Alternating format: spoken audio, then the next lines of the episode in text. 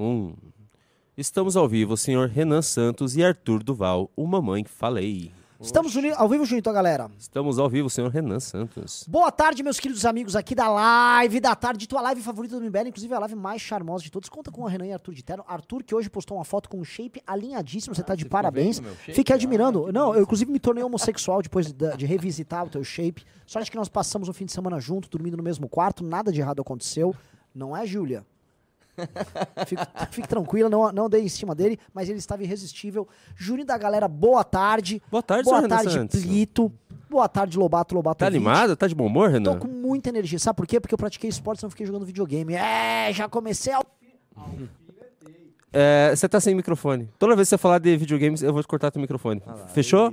ok. Vamos Bora, lá. Este começa. programa tem produção executiva de Plito Bunhoel, direção de arte Lobato Lobatovic, operação de mesa de Junito da galera e, obviamente, esse programa é apresentado por Renan Santos e Arthur Tutu Duval, tá? O homem do shape. Galera, programa muito bom, tem alguns reacts interessantes pra fazer, mas eu já vou abrir o programa mandando uma braba, tá? Kim Kataguiri pra prefeito de São Paulo. Agora? Não. Eu Você vou- tem que ser depois. Não, eu já vou, eu, eu ia fazer um editorial ah, desculpa. Desculpa. É verdade, o editorial. Vamos para o editorial de O senhor editorial Renan é o Santos. seguinte, vejam só, meus queridos amigos. Há um problema de liderança na direita brasileira. O senhor Jair Bolsonaro anunciou agora na não, nesse último domingo que pretende ser candidato ao Senado, tá? A argumentação dele é Eu não vi isso. é, sou candidato ao Senado. Pretende- ele disse que pretende ser candidato ao Senado porque ele vai fazer uma grande bancada. Portanto, o horizonte eleitoral do bolsonarismo passou a fazer grandes bancadas, tal qual eles pretendem lançar agora candidatos a prefeito nas mais diversas cidades, porque eles precisam ampliar suas bancadas. O bolsonarismo se tornou, via de regra, uma máquina interna dentro do PL. Ou seja, se você acha que você está lutando pela pátria brasileira, você está lutando, no fundo, pelo bolso do senhor Valdemar da Costa Neto, que põe e dispõe de todos os recursos que serão ameliorados de recursos de fundo partidário através da votação destes caras. E vamos ser bem honestos, o público vai continuar votando. Carlos Jordi mandou mal na liderança da oposição, dane-se, vou revotar no Carlos Jordi, me parece um cara inteligente. Né? Delegado Caveira, gênio da raça, só pode ser ele. Tá? Bibo Nunes, por que não? Terno com bandeira do Brasil. Fato é, Bolsonaro pretende fazer a multiplicação dos bolsominions concorrendo ao Senado. Qual é a verdade por trás disso? A verdade por trás disso é que ele pretende concorrer ao Senado simplesmente porque ele precisa de foro privilegiado. Se ele tiver oito anos de mandato com mamatas mil, né? Então vai ter todos os tipos de cargos, tem mais de 80 cargos ali à disposição, um suplente, a vida boa, to, assim, todos os benefícios que um Senado traz para ele, mais a possibilidade dele ajudar a puxar votos para os candidatos no parlamento e a chance de um repeteco saindo para presidente, por exemplo, em 2030, pro Bolsonaro tá ótimo. Tá mais, mais do que bom, tá uma delícia. Não existe motivos pro nosso mito reclamar. E aí, diante de um cenário desses, a direita continuaria, se não refém do Bolsonaro, refém, vamos dizer assim, dessa massa bolsonarismo, dessa muvuca. Portanto, é mister, eu sempre quis falar mister, né, mas traduzindo, portanto, é essencial, é necessário, é fundamental que quem tenha cérebro seja candidato e comece a tomar a liderança do processo. Tá? Nós não sabemos da questão Danilo Gentili, não sabemos porque Danilo Gentili tem questões profissionais e espero que ele seja candidato a presidente em 2026. Mas nós sabemos que em 2024 há uma pessoa que pode ser candidato na principal eleição de todas, que é a eleição à prefeitura do- do município de São Paulo, justamente um município que está absolutamente destruído. São Paulo é uma cidade cujo centro é tomado pelo crack, cujas periferias são tomadas por uma facção criminosa que eu não posso falar o nome, e cujas, cida- cujas ruas são tomadas por buracos. Você tem todas essas facções agindo de forma articulada, tá? Essa cidade está largada, é uma cidade que está deixando, por conta dessa, dessa, desse desmazelo, deixando de ser uma cidade que votava com a direita e está passando a votar com a esquerda. Não à toa, Guilherme Boulos é o favorito às eleições. E largada, abandonada, jogada às traças, pouco se pode esperar. Kim Kataguiri candidato a prefeito não significa que você vai perder o grande nome da oposição no Brasil hoje, que é o Kim, tá? Kim Kata- Kataguiri candidato a prefeito, se ele perde, ele volta e vai continuar sendo o seu grande nome aí no Congresso. Mas, se ele ganha, ele se torna justamente um dos quatro, cinco nomes principais da política e da direita brasileira. Tal qual Dória, quando venceu a Prefeitura de São Paulo, se tornou ainda em 2016. Tá? É fundamental isso. Não apenas para o MBL. O MBL deixa o MBL na- no final da fila. Kim Kataguiri é fundamental quanto liderança de direita para o Brasil, para estabelecer um novo padrão, para não deixar que o município de São Paulo, que sempre foi essencial ao antipetismo, caia na mão do, do, da esquerda brasileira, e ele está caminhando para isso, e para começar a substituição do bolsonarismo como liderança daquilo que a gente chama de direita e de conservadorismo. Este foi o recado de Renan. Tu tudo val, a bola é tua. Olha, eu não sabia que o Bolsonaro tinha se candidatado, se colocado aí a candidato ao Senado na próxima eleição. Para mim isso mostra o seguinte, a gente falou disso inclusive no final de semana no congresso de BH, que inclusive foi maravilhoso, mas a gente falou bastante sobre é, como a comunicação tem a ver com o horizonte de poder, né? É, e o que eu tenho visto é o seguinte: uh, dentro do, do, bolsonarismo, você pega uh, algumas movimentações que mostram, que corroboram com o que eu, que eu venho dizendo. O Eduardo Bolsonaro, né, percebendo que o bolsonarismo é muito personalista, ele foca muito mais na figura do Jair Bolsonaro do que em teses ou em, ou em grandes uh, movimentações políticas né, desvinculadas de pessoas, ele tenta agora, né, em pleno 2023, século da Copa do Mundo, criar um movimento, né? Ele tenta criar um movimento e inclusive deixa o Nicolas de fora, o que mostra ali uma preocupação um em pegar ali o espólio do Bolsonaro e dois deixar de fora aqueles que concorrem com ele próprio, né? Uh, então isso é uma, é uma, primeira uma primeira movimentação. Você fala caramba que coisa esquisita. Número dois, o, o Jair Bolsonaro agora se colocar como candidato ao Senado é, a meu ver, é quase como uma como se tivesse um paciente ali entrando em parada cardíaca, você tem que dar aquele choque, tipo, pum, volta o coração a bater, né? Pessoal, vocês têm, vocês têm onde desaguar todo esse amor pelo mito. Há uma missão. A missão é ele agora no Senado, carregando outros bolsonaristas para encherem o Senado de pessoas virtuosas e patriotas, a fim de acabar com o comunismo, né? É, o que mostra que é, as, a, a, a, o horizonte de prosperidade do bolsonarismo está se tornando cada vez mais modesto. Eu acabei de ver, inclusive, é, é, uma foto do Rica Perrone com Eduardo Bolsonaro. Faz dois dias parece que eles postaram essa foto, que era uma foto para ter ali, sei lá, no mínimo 50 mil likes. Era uma foto para tá, tá gigante no Instagram. E não tá, né? Tá pequena. Até o momento que eu li tinha menos de 10 mil, né? Então, é, isso mostra o seguinte: é, eles estão perdendo o sentido. Você hoje ser bolsonarista é muito mais você ficar lidando com o ônus das, das, dos desmandos do Bolsonaro e tendo que justificar, não, ele precisou tirar as férias, não, ele precisou ir para os Estados Unidos, não, ele precisou ganhar 100 mil reais por mês dos impostos. Não, é, é em, nome, em nome do que, se você não tem horizonte de poder? Então, eu acredito que isso é quase como dizer para as pessoas: não, cara, nós estamos nadando aqui, mas não é só para não morrer afogado. Nós estamos sim indo para algum lugar, tá? O que mostra, inclusive, como o nosso público é muito resistente. Porque quando a gente realmente ficou assim, é, sem horizonte de poder nenhum, quando ficou Lula e Bolsonaro, e nós falamos, nós vamos ser resistência por ser resistência, nós vamos nadar aqui simplesmente para não morrermos afogados, você esteve aqui, cara. Você, você teve esse gostinho horroroso de ficar nadando não para ir para algum lugar, mas para simplesmente não morrer afogado. Né? Então, agora que vem a próxima eleição e nós temos rumo, esses caras querem ter rumo também. É isso. Galera, muito bom, Tutu. Caramba. Galera, deixa eu pedir um negócio. Deem like na live pra gente chegar logo a 3 mil pessoas. No mínimo a 2 mil pessoas rápido. A gente precisa chegar. Não vai dar antes dos 10 minutos, mas se conseguir nos 15 minutos a gente chegar a 2 mil pessoas, vai andar bem o programa. Lembrando que a gente começou esse programa é, meia hora antes. E por que, que eu digo meia hora antes? Porque esse programa foi marcado para as 4, porque hoje tivemos uma grande gravação pro Clube MBL, tá? Posso falar ou não? Uhum. Ah, Será? Ah, aguarda um pouco, hein? Tá, assim, ó, vem, vejam lá com o, vejam lá com a equipe da, do clube se eu posso liberar o nome. Hoje rolou uma grande entrevista aqui. Clube MBL, que se você entrar, já vou falando na promoção, os cinco primeiros que entrarem, três já entraram, tá? Vão concorrer ao sorteio de uma revista Valete. E lembrando, se você ganhar, você vai ganhar esta unidade da revista Valete, linda tal, tá? Você não vai ganhar todo mês. Se alguém tá achando que eu vou te dar todo mês a Valete, você está enganado. Você dá esta unidade, tá? Já vai ser enviada por correio, já com embalagem nova, pra tua casa, tá bom? E eu digo mais. Digo mais. Eu vou sortear. Ela é autografada. Ela vai autografada. Então, eu vou sortear não uma, duas. Então, bateu cinco, já foi três, falta dois. Eu vou sortear ah, duas revistas autografadas Valete dessa edição aqui, que tá maravilhosa. Maravilhosa. Estão avisando coisas do clube, tá?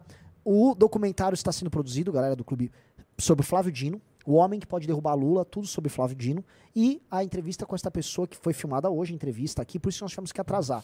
Tá? O estúdio ficou, vamos dizer, disponibilizado para isso. Continuando aqui. Então, o cenário, Arthur, da direita, eu quero falar aqui com você, né? O cenário da direita está muito estranho. Como a gente disse, e isso assim, a gente está com algumas informações legais que eu vou antecipar antes de colocar no clube, tá? Isso aqui já estou antecipando para a galera. O, a liderança, a briga, existe uma briga assim, foi dividido o bolsonarismo entre duas turmas. Uma turma que está na liderança da minoria e outra turma que está na liderança da Oposição. oposição. tá? E me parece que isso bate um pouco com o- a divisão que existe entre a turma do Eduardo e o restante. O Eduardo Bolsonaro e o. Bom, toda a turma, basicamente, do bolsonarismo não consegue engolir que eles foram muito mal duas vezes contra o Flávio Dino e uma vez contra o Silvio Almeida. E mais, eles entenderam que o governo está confiante e o governo começou a escalar seus ministros que tenham uma oratória melhor, tenham uma boa dicção, que não sejam trouxa, para fazer confronto com eles. O governo percebeu que o Flávio Dino, que estava emparedado pelo lance do Kim, que conseguiu aquele documento que botou ele lenhadão, ele conseguiu virar o jogo, não perante a opinião pública, mas na, na briga, nessa briga em questão, ele virou o jogo porque, em vez dele focar em responder o que o Kim solicitou, em vez dele focar em brigar com o Kim, ele não foi brigar com fatos, ele foi brigar com pessoas tratando de outros assuntos. Então aí ele vai lá e briga com a turma do Carlos Jordi com a turma do Paulo Bilinski. Isso aí, os bolsonistas perceberam e em vez de reagir, sabe o que os caras fizeram? Dobraram a aposta. Eles estão dobrando a aposta, mas com medo. E não é que eles estão assim. é, é, ah, não, tô confiante, vou continuar insistindo. Eles sabem que estão errando, eles não estão confiantes, mas eles não têm nada a fazer porque eles estão pressionados. Olha que desgraça. É tipo, fosse o seguinte, pra vocês entenderem o que tá rolando. É, você é um garoto fraco. A analogia, a analogia do Renan. Analogia, eu vou mandar uma analogias, by Arthur Duval. Você vai avaliar se minha analogia é boa. Você tá levando 7x1, mas você tem que ficar no ataque pra não tomar. Exato. Eu ia falar o seguinte: você é um moleque meio fraco, mas irresponsável no colégio. Eu achei que você ia falar de videogame, daí eu É. já mandei outra. É, você arrumou uma briga com um cara.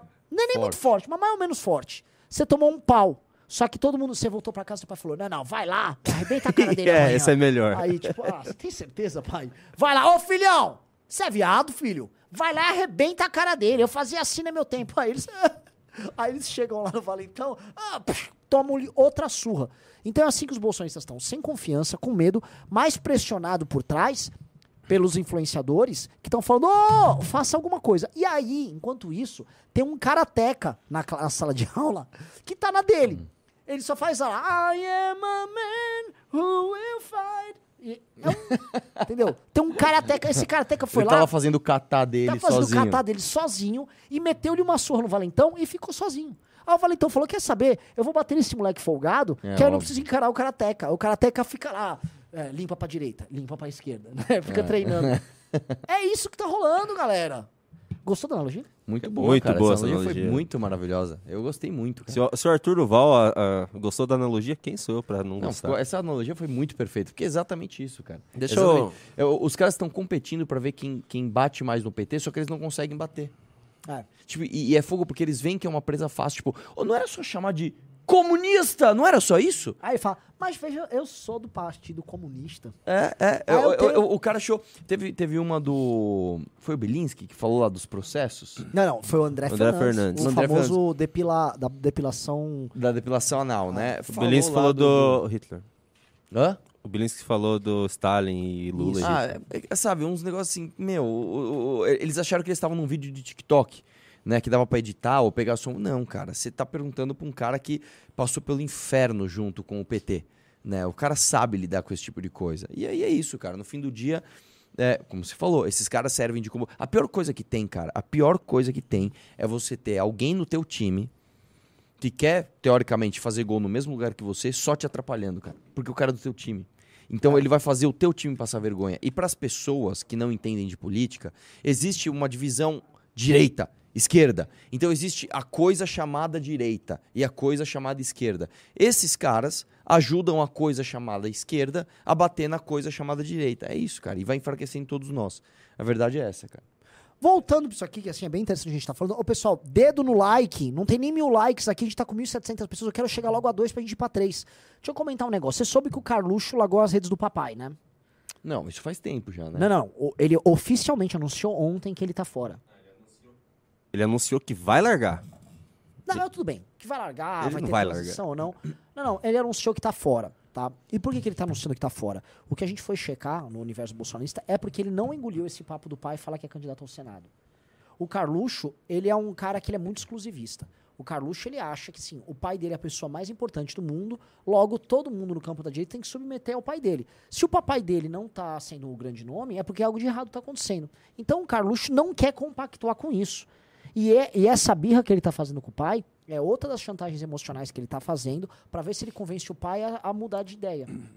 Tipo, papai, eu não vou cuidar mais disso, não. Se for assim, eu tô fora. Tô fora, vou até anunciar, tô, fo tô fora! Aê, ai, idiota, meu papai! Ele tá assim, entendeu?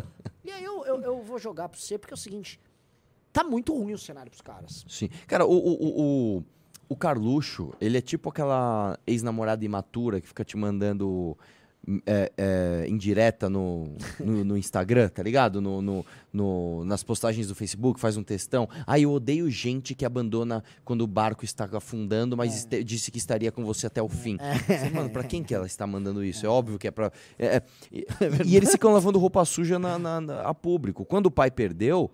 Rolou, tipo, mano, é uma coisa até infantil. Isso aqui parece que eu tô falando de, sei lá, um funkeiro que terminou com alguma MC e aí eh, deu unfollow no cara que ela pegou. Sabe um negócio assim? Aham. Quando o Bolsonaro perdeu a eleição, o- a Michelle e o, e o Carlos lá se deram Pararam de unfollow. o seguir. Cara, assim, é, sabe, bicho, são, são coisas básicas. Tipo assim, os caras, tipo, eu fico imaginando um marqueteiro do PT que cobra milhões de dólares, assim, tipo, ó, é, faz as estratégias de marketing todas, meu, tipo assim, vem lá escândalos de corrupção e como desviar disso, não sei o que lá. Aí ele olha e fala assim: vamos ver o problema do nosso, do nosso concorrente. Nossa, cara, os caras estão nesse nível ainda. Eles não entenderam que quando o papai perde ou quando você tem uma derrota, você não pode publicamente mostrar que está havendo desafetos entre o teu time, né? Assim, é inacreditável, cara, o amadorismo desses caras.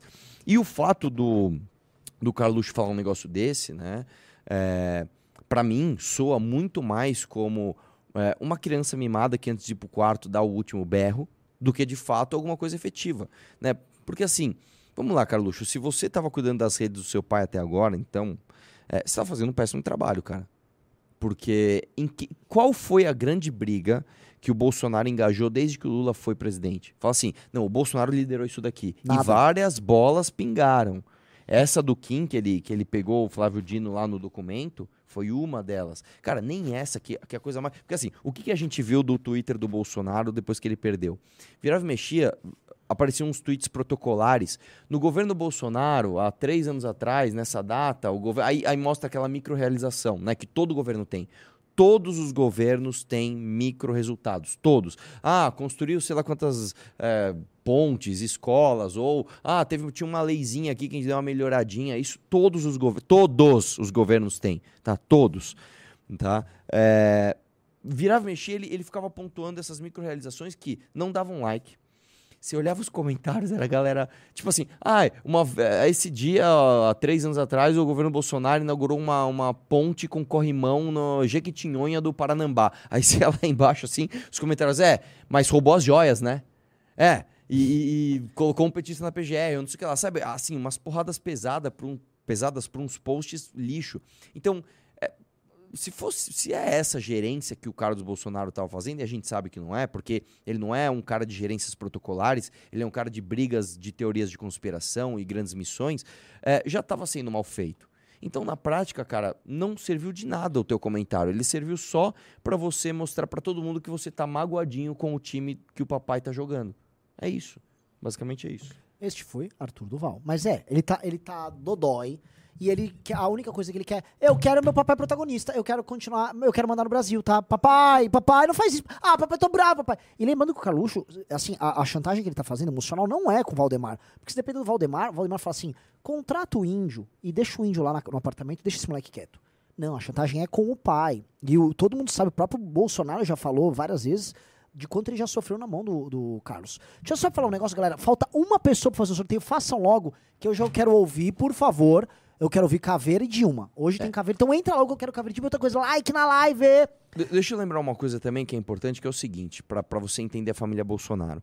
O, o Flávio Bolsonaro, ele é o, ele, é o, ele é o irmão do game, entendeu? O Flávio Bolsonaro é o cara que nunca te trata mal, ele trata bem todo mundo. Ele é um cara, ele é um cara do game, ele é o cara que revezava ali funcionário com o papai para fazer a rachadinha. Ele era o cara que empregou o Queiroz, que era amigo do, uh, do, do, do Jair. Jair, não sei o quê. O Carlos Bolsonaro, que, era o, que é o filho 02, ele é o filho doidinho. Ele é o filho do, meu, vamos ouvir o Olavo porque o comunismo vai dominar o Brasil e a agenda global 2030 vai acabar com alguma coisa. E o Eduardo Bolsonaro foi o filho que chegou lá, e assim, o papai falou: Meu, vai para São Paulo, vira deputado federal, fica na tua. Então, o Eduardo não é nem tão envolvido com o game do Flávio, mas está no meio também. Já foi funcionário fantasma do Valdemar da Costa, do, do Roberto Jefferson, inclusive. Mas também não tá com as doidices do irmão dele. O fato é o seguinte: o Jair Bolsonaro ir para o Senado significa, na cabeça do Carluxo, ele abandonar a missão profética que ele tem e ir para o game estilo Flávio Bolsonaro. É como se o Bolsonaro, o Jair Bolsonaro, tivesse escolhendo o seguinte: em vez de eu ouvir toda a missão olavista de mudar esse país e se tiver que sacrificar tudo, a gente sacrifica, ele está abrindo mão disso para ir para um game mais Flávio, do tipo, ah, no Senado a gente faz uma jogadinha aqui, outra jogadinha ali, né? Eu quero lembrar que o Flávio Bolsonaro e o Carlos Bolsonaro já quase saíram na mão, inclusive na frente do André Marinho, na casa lá do Paulo Marinho. Né? Eles não se dão bem, justamente por conta dessas brigas. E, e o Carluxo já viu o pai, já, já, já se viu ali perdendo a figura paterna. Primeiro para Michele, né? Depois, aliás, primeiro por Jair Renan, que eles também não se bicam, depois para Michele e agora perdendo para a ala mais Flávio Bolsonaro, Flávio Bolsonaro, que é ela que quer usar o poder político ali para né, fazer alguma coisa. Agora, tem uma outra questão também para ser colocada. Será que ele não vai ficar inelegível? O que, que você acha? Eu acho Jair, que, eu, eu acho, que, ele vai ficar. Eu acho que sim. Mas o fato dele uh, sinalizar como candidato ao Senado é uma forma de aplacar a raiva das cortes superiores dele. Como se fosse assim, ó, tô fora dessa brincadeira de candidato a presidente. Tô sinalizando aqui, ó, tô indo pro Senado, fica quieto lá, pô. Voto com vocês, que tiver indicação pro STF, faço como Flávio, voto o nome que até o PT indicar, pô. Quero ficar na paz, não quero mais guerra, pô. Tô cansado aí. Da... Claramente uma sinalização do tipo, vocês não vão me ter como candidato a presidente. Não me deixem inelegível. Deixa eu pegar. O Bolsonaro só quer uma matinha. Os caras do STF conhecem ele.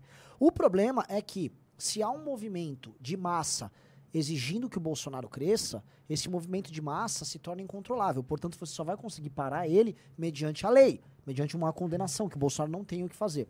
Outra coisa que o Bolsonaro deve ter percebido, isso afetou a autoestima dele, e isso precisa ser falado aqui, é o fato de, desde o retorno dele, não há por parte das massas ou do, dos milhões de patriotas, nenhuma movimentação para o Bolsonaro.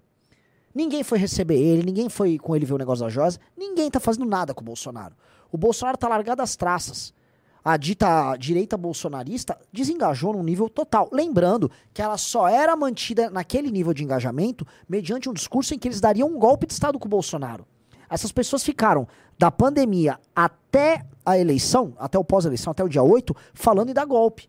Em rádios, em TVs, em redes sociais, todo mundo falando. Aí fica fácil engajar. Você tem um monte de gente que tá maluca. Tem um líder que é presidente da república. O cara fica falando em dar golpe. A galera fala que vai dar golpe. Você liga na TV, tu fala que vai dar golpe. Você é puta que pariu. Eu vou dar um golpe. Eu vou prender o Lula. Eu vou mandar o Lula pra Nárnia. Lógico. Aí pararam de engajar. Essa pessoa falou: vou lavar uma louça. A louça estava empilhada aqui. Eu vou lavar essa louça a pessoa dá uma relaxada. Então o bolsonarismo mais radical desengajou. Uma parte foi presa, outra parte caiu no truque do dia 8. E há algo que, assim, os bolsonaristas não vão reconhecer e só reconhece quando falam conosco no tete a tete, tá? Que é, não, não, mas pô, ele mandou mal. Pô, a gente tava, tava lá na frente, ele foi lá para os Estados Unidos. Pô, esse negócio da joia. O negócio da joia, não se iludam. É diferente o negócio da joia da joia é material, não é uma rachadinha. A pessoa acha que a rachadinha é o Bolsonaro. As pessoas são muito literais. Lembra do Luciano Hang da piada de mono sentido. A pessoa acha que a rachadinha o Bolsonaro pegou, sei lá, um tijolo e rachou ele. As pessoas são muito literais. Elas não entendem o que é uma rachadinha. Então, quando é roubou uma joia, você é treinado quando é criança, assim, o que, é um tesouro? O que, que, é riqueza? É uma caixa, uma urna que você abre e tem moedas de ouro e joias. Então, quando é o Bolsonaro roubou uma joia, todo imagina que um ladrão vai roubar uma joia. Então, quando o Bolsonaro se apropria de uma joia e os caras começam a mostrar e ele tá com a joia, fica meio assim. É, ele roubou a joia. Os ladrões roubam joia. A joia, ela é muito material. Né? Você consegue, através, vamos dizer, de uma explicação de monossentido, descrever o roubo de uma joia. Tipo, ele roubou um relógio de diamante. É. Tipo assim, tem ouro. Aquele relógio é de ouro. Ai, de ouro? E ele pegou um monte de coisa de. Ah, ladrão faz isso. E, e aí ele não vê. Isso é mentira, vagabundo! Não, ó, pianinho, depois pianinho, quietinho, advogado de que ninguém fala nada, não teve Pô, Nicolas. a- a- a- a- o, o fato do Jair Bolsonaro não se defender como ele se defenderia normalmente mostra o seguinte, mano. Ele tá. Sabe quando você, tá- você fez cagada e você tá com cara de culpado? É. Tipo assim. Você não viu ele agressivo, atacando. É, quem tá falando da joia comunista. Você não viu isso daí. Você, posso falar, você não viu isso daí nem por parte dos seus defensores. Sabe quem iria defender ele, assim, no- no- em condições normais de temperatura e pressão? Uma que faria lives, iria no pânico falar disso? Carla Zambelli. Sim, nossa. A Carla Zambelli já ia estar lá. Quem nunca pegou uma joia pra dar pra sua esposa? Ele estava valorizando a mulher e não sei o que lá. Ela ia dar isso Nossa, aí. ela fazer- isso. Vocês não falam que o Bolsonaro é machista? Que machista é esse que busca joias pra sua mulher, pra mulher que ele ama, tá? O Bolsonaro não é um agressor de mulheres? É isso que agride mulheres? Dá joia pra elas? Se for isso, você me desculpa, eu só quero agressor de mulher no Congresso. E os bolsonaristas, É isso vai, aí. vou bater na minha mulher amanhã. O cara já não entendeu nada, né? Eu vou bater nela e vou dar- jogar um- uma, uma aliança da. Gaistele. É, Top. tal, tal. Ela ficou cega com a no olho. Ah, dane-se. A Carla Zambelli mandou aí. Galera, faltou uma pessoa pra, pra- Entre logo no clube, senão não vai, não vai ter mais promoção também. Entra aí, gente. Quem mais defenderia? Deixa eu pensar aqui. Carla Zambelli, Nicolas. Ricardo Salles, Nicolas Ferreira. Quem, aliás, cara, o Ricardo Salles, assim, parece que ele nunca foi bolsonarista, né? Assim, ele. O que, Bolsonaro? Não, foi um bom governo aí que teve um- há uns 20 anos atrás, né? Eu lembro de uma história assim. Não, Cara, olha, sim. houve um governo Bolsonaro, houve um, o governo anterior, o governo pró-Brasil, que tinha inclusive o Tarcísio, É. né? ele já vai fazer essa. né? O governo anterior, muito diferente deste governo, aí- E bate. É. Mas se vocês pararem para reparar, eu ando reparando que eu tô dando uma olhada nas redes, quem tá mais falando de Bolsonaro ainda é quem não se elegeu. Quem não se elegeu, Sim. É, tá os caras- falando mas- muito de Bolsonaro. É que, tipo assim, Porque não tem é, nada é a tipo, perder, é né? tipo aquela. pro- Não E tem não nada é a só perder. isso. É aquela promoção que você perdeu e aí você fica realmente apostando que uma hora o seu bilhete vai sair. Só que não vai sair, acabou, não vai ter mais sorteio. Tá ligado? Tipo assim, o Bolsonaro, o candidato ao Senado, se isso acontecer, o que eu acho difícil, tá? Mas se isso acontecer, não é a mesma coisa do Bolsonaro, o mito, com a máquina presidencial na mão, concorrer à reeleição contra o PT. Cara, são coisas completamente diferentes, velho. Você vai ver ali o Bolsonaro indo, indo pro Senado, se isso acontecer, o que eu acho bem difícil, e tipo a família se dividindo ali para quem vai pegar um pouco em cada estado e os mais próximos dele falando da missão de eleger não vai ter não vai ter grande narrativa não vai ter máquina de imprensa não vai ter robô para dar os likes e distribuir a dar com pau ali para todos os influenciadorzinhos que chega lá sou conservador de criancinha né haja vista como eu falei que o topo da pirâmide do Bolsonaro não está mais o defendendo como o defendia né? Isso, inclusive, foi uma das primeiras coisas que, quando me perguntaram, Arthur, o que você acha que vai acontecer se o Bolsonaro perder? Isso, sei lá, mais de um ano atrás.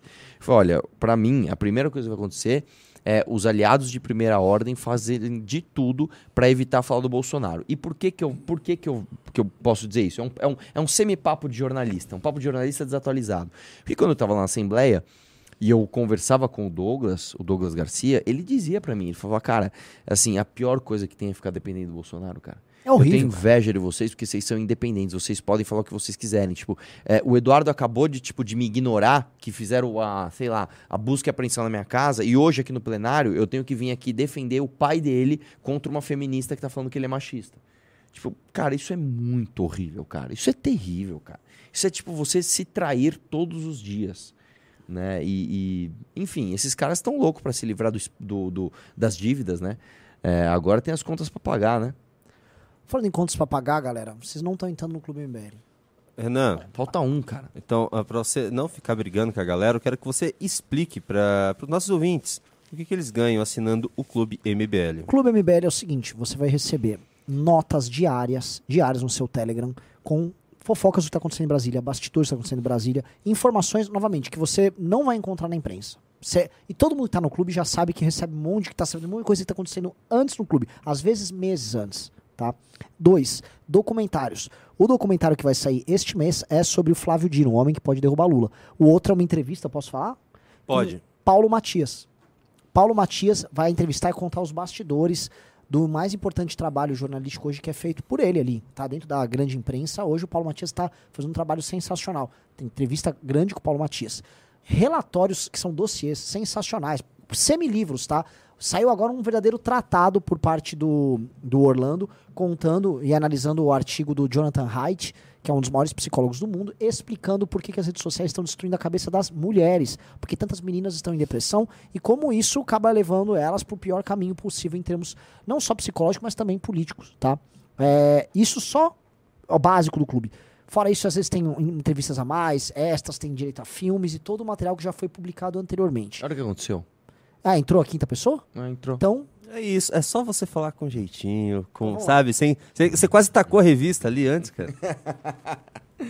Ele, achou, ele confundiu a revista com uma caneca Vamos e lá. queria atacar em você. Tá, mas vem cá, a Nossa, gente... tá altíssimo, mas tudo bem, vai lá, eu reajo daqui. deixa eu ouvir, deixa eu botar no tempo. Não é possível que esteja tão alto assim. Deixa eu ver. Fala, Tá alto, tá alto. normal. Eu- Cara, desculpa, é que eu tenho ouvidos sensíveis. Pode ir, pode ir. Tá igual o meu. Esse aqui é meio alto, eu vou deixar bem baixinho então pra você não se incomodar. E nós não vamos colocar uma meta, nós vamos deixar uma meta aberta. Quando a gente atingir a meta, nós dobramos a meta. cara, palmas, palmas, palmas, pô. Palmas, bate palma, caramba. Tem a caveira também aqui agora. Nossa, maravilhoso. Eu vou, posso dar uma sugestão pra melhorar esse, esse, esse sketch? Quando ela vai falar, dobramos a meta, separa a música. Que vai ficar muito tipo, pum, nós dobramos a meta. Agora o bicho vai pegar! É. Muito É, é bom, que isso, aí, cara. isso aí foi um rapaz do Discord, do Kim, É. que fez. É. Um Mano, cara que joga games que, O que Discord, fez isso pra eu- gente. assim, tem umas coisas muito boas, né? Esse Discord. Às vezes aparecem umas coisas maravilhosas. Sim. Agora né? precisa melhorar a edição, porque, por exemplo, o- a bateria, ela dá uma travada. O cara deve ter pegado algum loop. O- é, o ela dá uma remix, travada no começo, parece até que o vídeo travou. E, mas precisa, a gente precisa agora melhorar essa ideia desse vídeo. A entrada da, Não, da maravilhoso, caveira cara. Você mandou muito bem. É muito porque parece que tá vindo de caminhão a, a, a- a- caveira. Ela tava na, na, na, na na, na boleia frente, na frente, igual o patriota, tá ligado? Se pá, essa caveira é aquele patriota. É. Entrou mais um, Marcelo, chegou, estamos em seis. Lembre-se, do 6 ao 10, se o 7 entrar nos próximos 10 minutos, também vão concorrer a duas revistas autografadas. Cara, pra mim, a melhor, melhor propaganda da revista é dizer o seguinte, velho. é, nós perdemos durante anos a batalha contra a esquerda, porque a esquerda sempre foi mais legal. Essa é a verdade. A esquerda sempre foi mais culta, a esquerda sempre foi mais inteligente, a esquerda sempre foi mais descolada, entendeu? E a direita ficou pra trás. A direita ficou, de fato, no- nos anos 90 ali, sendo um bando de tiozão reacionário. E a gente conseguiu reviver isso, fazer com que isso tu tomasse uma missão no impeachment da Dilma, o Bolsonaro, assim, destruiu qualquer reputação que a gente estivesse construindo do que fosse ser de direita, então agora a gente tem que chegar e ser tão ou melhor, melhores do que esses caras que durante décadas dominaram o debate público. Então aqui você vai saber de futebol, cara, você vai saber de eh, música, você vai saber de filme, você vai saber de narrativas políticas que estão acontecendo ao redor do globo, você vai saber de guerra, você vai saber. Não é, não é só notícia jogada, né? Um almanac de notícias qualquer um faz. O lance da revista é que você vai ter a- não só a curadoria, mas a impressão, a, a, a análise de fato de gente que tem muito a oferecer, da galera com cérebro, entendeu? Entendeu? Entendeu? Entendeu? Então entra. Ó, entrou o 7. Pimbaço, so, so. Adivinha quem mandou? Alessandro Mônaco. É, ó, eu vou ler os dois. Mentira. Eu vou ler os Ele dois. voltou! Pera aí! Ele voltou! Ele voltou! Não, merece até uma. Só pro- pelo pimba dele, vamos botar aí, vai. Vai, vai, vai. dane-se, dane-se. E nós não vamos colocar uma meta, nós vamos deixar uma meta aberta. Imagina que a música acabasse Quando a agora. gente atingir a meta, nós dobramos a meta. É muito bom, velho. Mano, o cara é muito. Ó, velho, parabéns, velho. Parabéns. Deixa eu ler os dois pimas do Mônaco. Você é muito bom. Ó, cara. o Alessandro Mônaco começou com 11 reais. Começou tranquilo, né? Se o Kim se candidatar, eu, Alessandro Mônaco, viro vice. O Alessandro Mônaco Ah, mandou ele se colocou como vice. Já é vice, já é 110 vice. reais. Ô, louco! Alessandro Mônico participou da criação do Sistema Eletrônico para Alvará de Funcionamento. Coordenador, a digitalização da JUCESP e coordenou o programa São Paulo Amigo do Idoso. Já tá até fazendo Ô, propaganda louco, aqui. velho. Ô, louco, o cara já Ele tá. manja dos Paranauê da eletrônica aí. Mano, simplesmente Kim Paim está em polvorosa agora. Não, agora. Mano, ma- nossa, nossa. é verdade. A gente não analisou na cabeça do Kim Paim o que é, o que é a volta de Alessander Mona. Nossa, Meu, mano, esse revolução, cara, esse revolução. cara- Ele falou, mano, foram só eles irem pra Montanhas Tatra, o que, que eles desenterraram lá? O Alessander Mona Mônaco. estava congelado num bloco quadrado. A gente trouxe ele, tava pro num Brasil. de gelo. alguém, por favor, alguém que tá assistindo, faça um meme do. É o Yoga no esquife de gelo, tira a cabeça do Yoga e põe o Alessandro Mônaco. É, aí, tipo, a gente descongelou ele aqui com um secador e ele voltou. Esse era o nosso grande tesouro. Tipo, caramba. Por isso que ele tava congelado no esquife nas montanhas Tatra. Ai, mano. Demora? Bora. Vamos lá. Primeiro. Pera, calma. Joel Barretos Barros Júnior. É o- Mano, o cara é o JBBJ, velho. Você Olha isso. ganhou esta edição aqui, autografada da revista Valete. Próximo. Joel Barretos Barros Júnior. Deixa eu deixar aqui.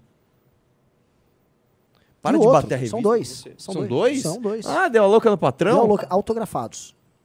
E agora sim, entrou 8, 9 10, também vai ser dois autografados. Então Vamos lá. corram pra gente, hein? Eduardo Duarte. Maravilhoso. Um nome Vamos lá. bem E comum, falta três né, pro, pra eu ver brasileiro. caveira com a Dilma de novo, mano. Maravilhoso. Uhum. Por favor, aqui, Plito Bunhoel. Vai lá.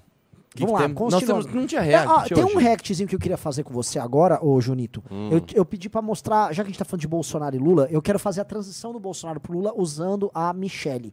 Eu quero ouvir a gente fazer um react da Michelle que a gente tem a falar Só, dessas só mulheres. uma coisa, aí. cara. Ó, nós estamos. É que, é que você não gosta dessas coisas, mas assim, nós estamos com meia hora de live, nós já estamos com 3 mil pessoas ao vivo, cara.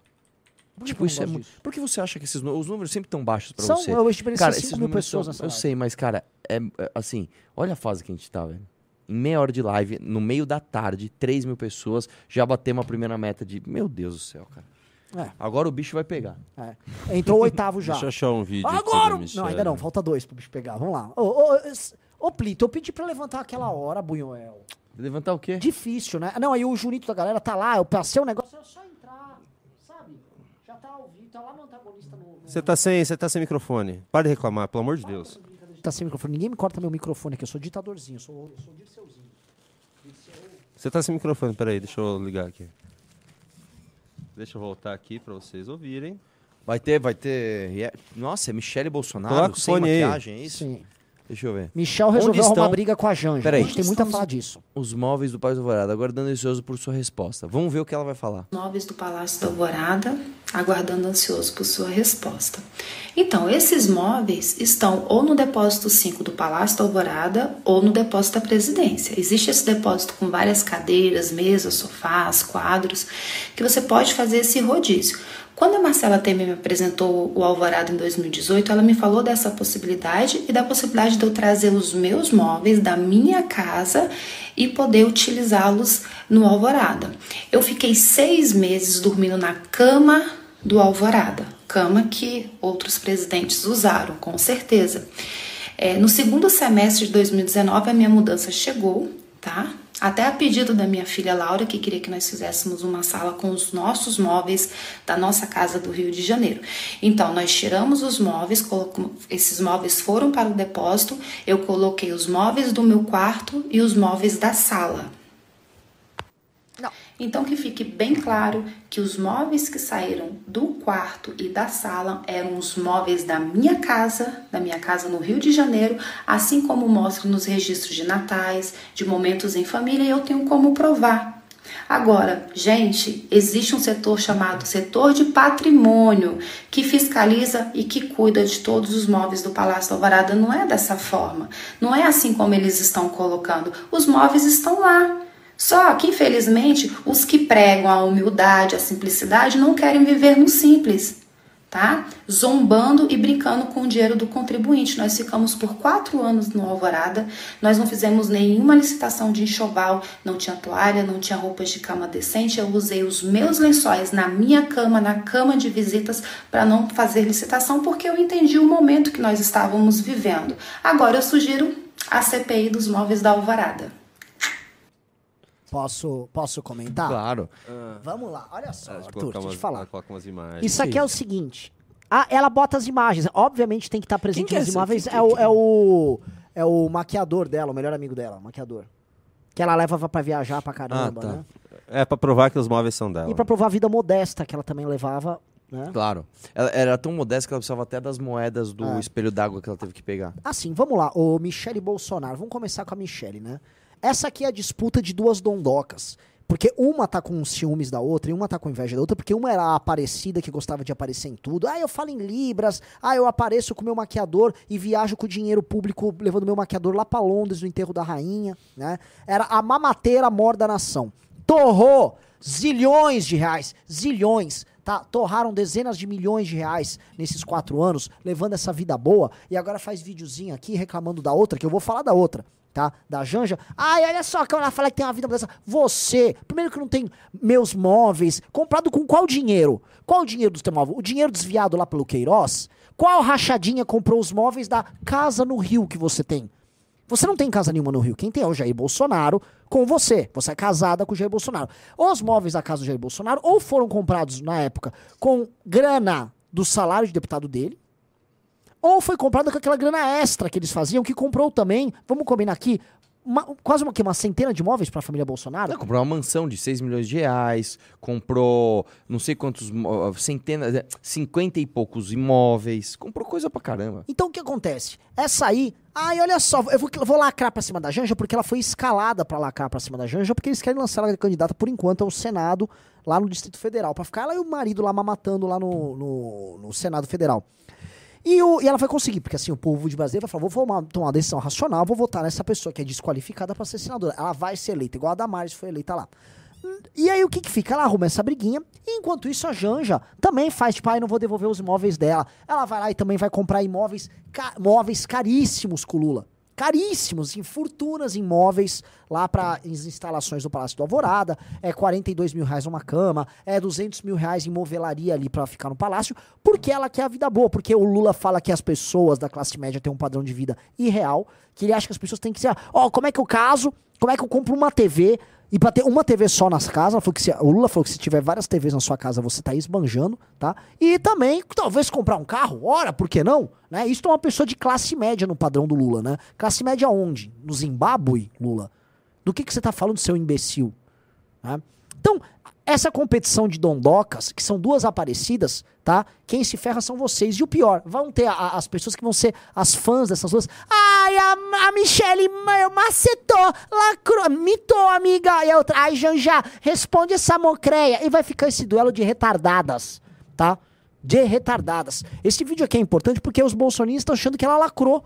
Ela não lacrou, ela só expôs um padrão de vida irreal que ela tinha. E ela até hoje não explicou toda a grana do cartão corporativo que foi torrado nesses anos todos por ela e pela família dela de forma absolutamente desequilibrada. Arthur Duval.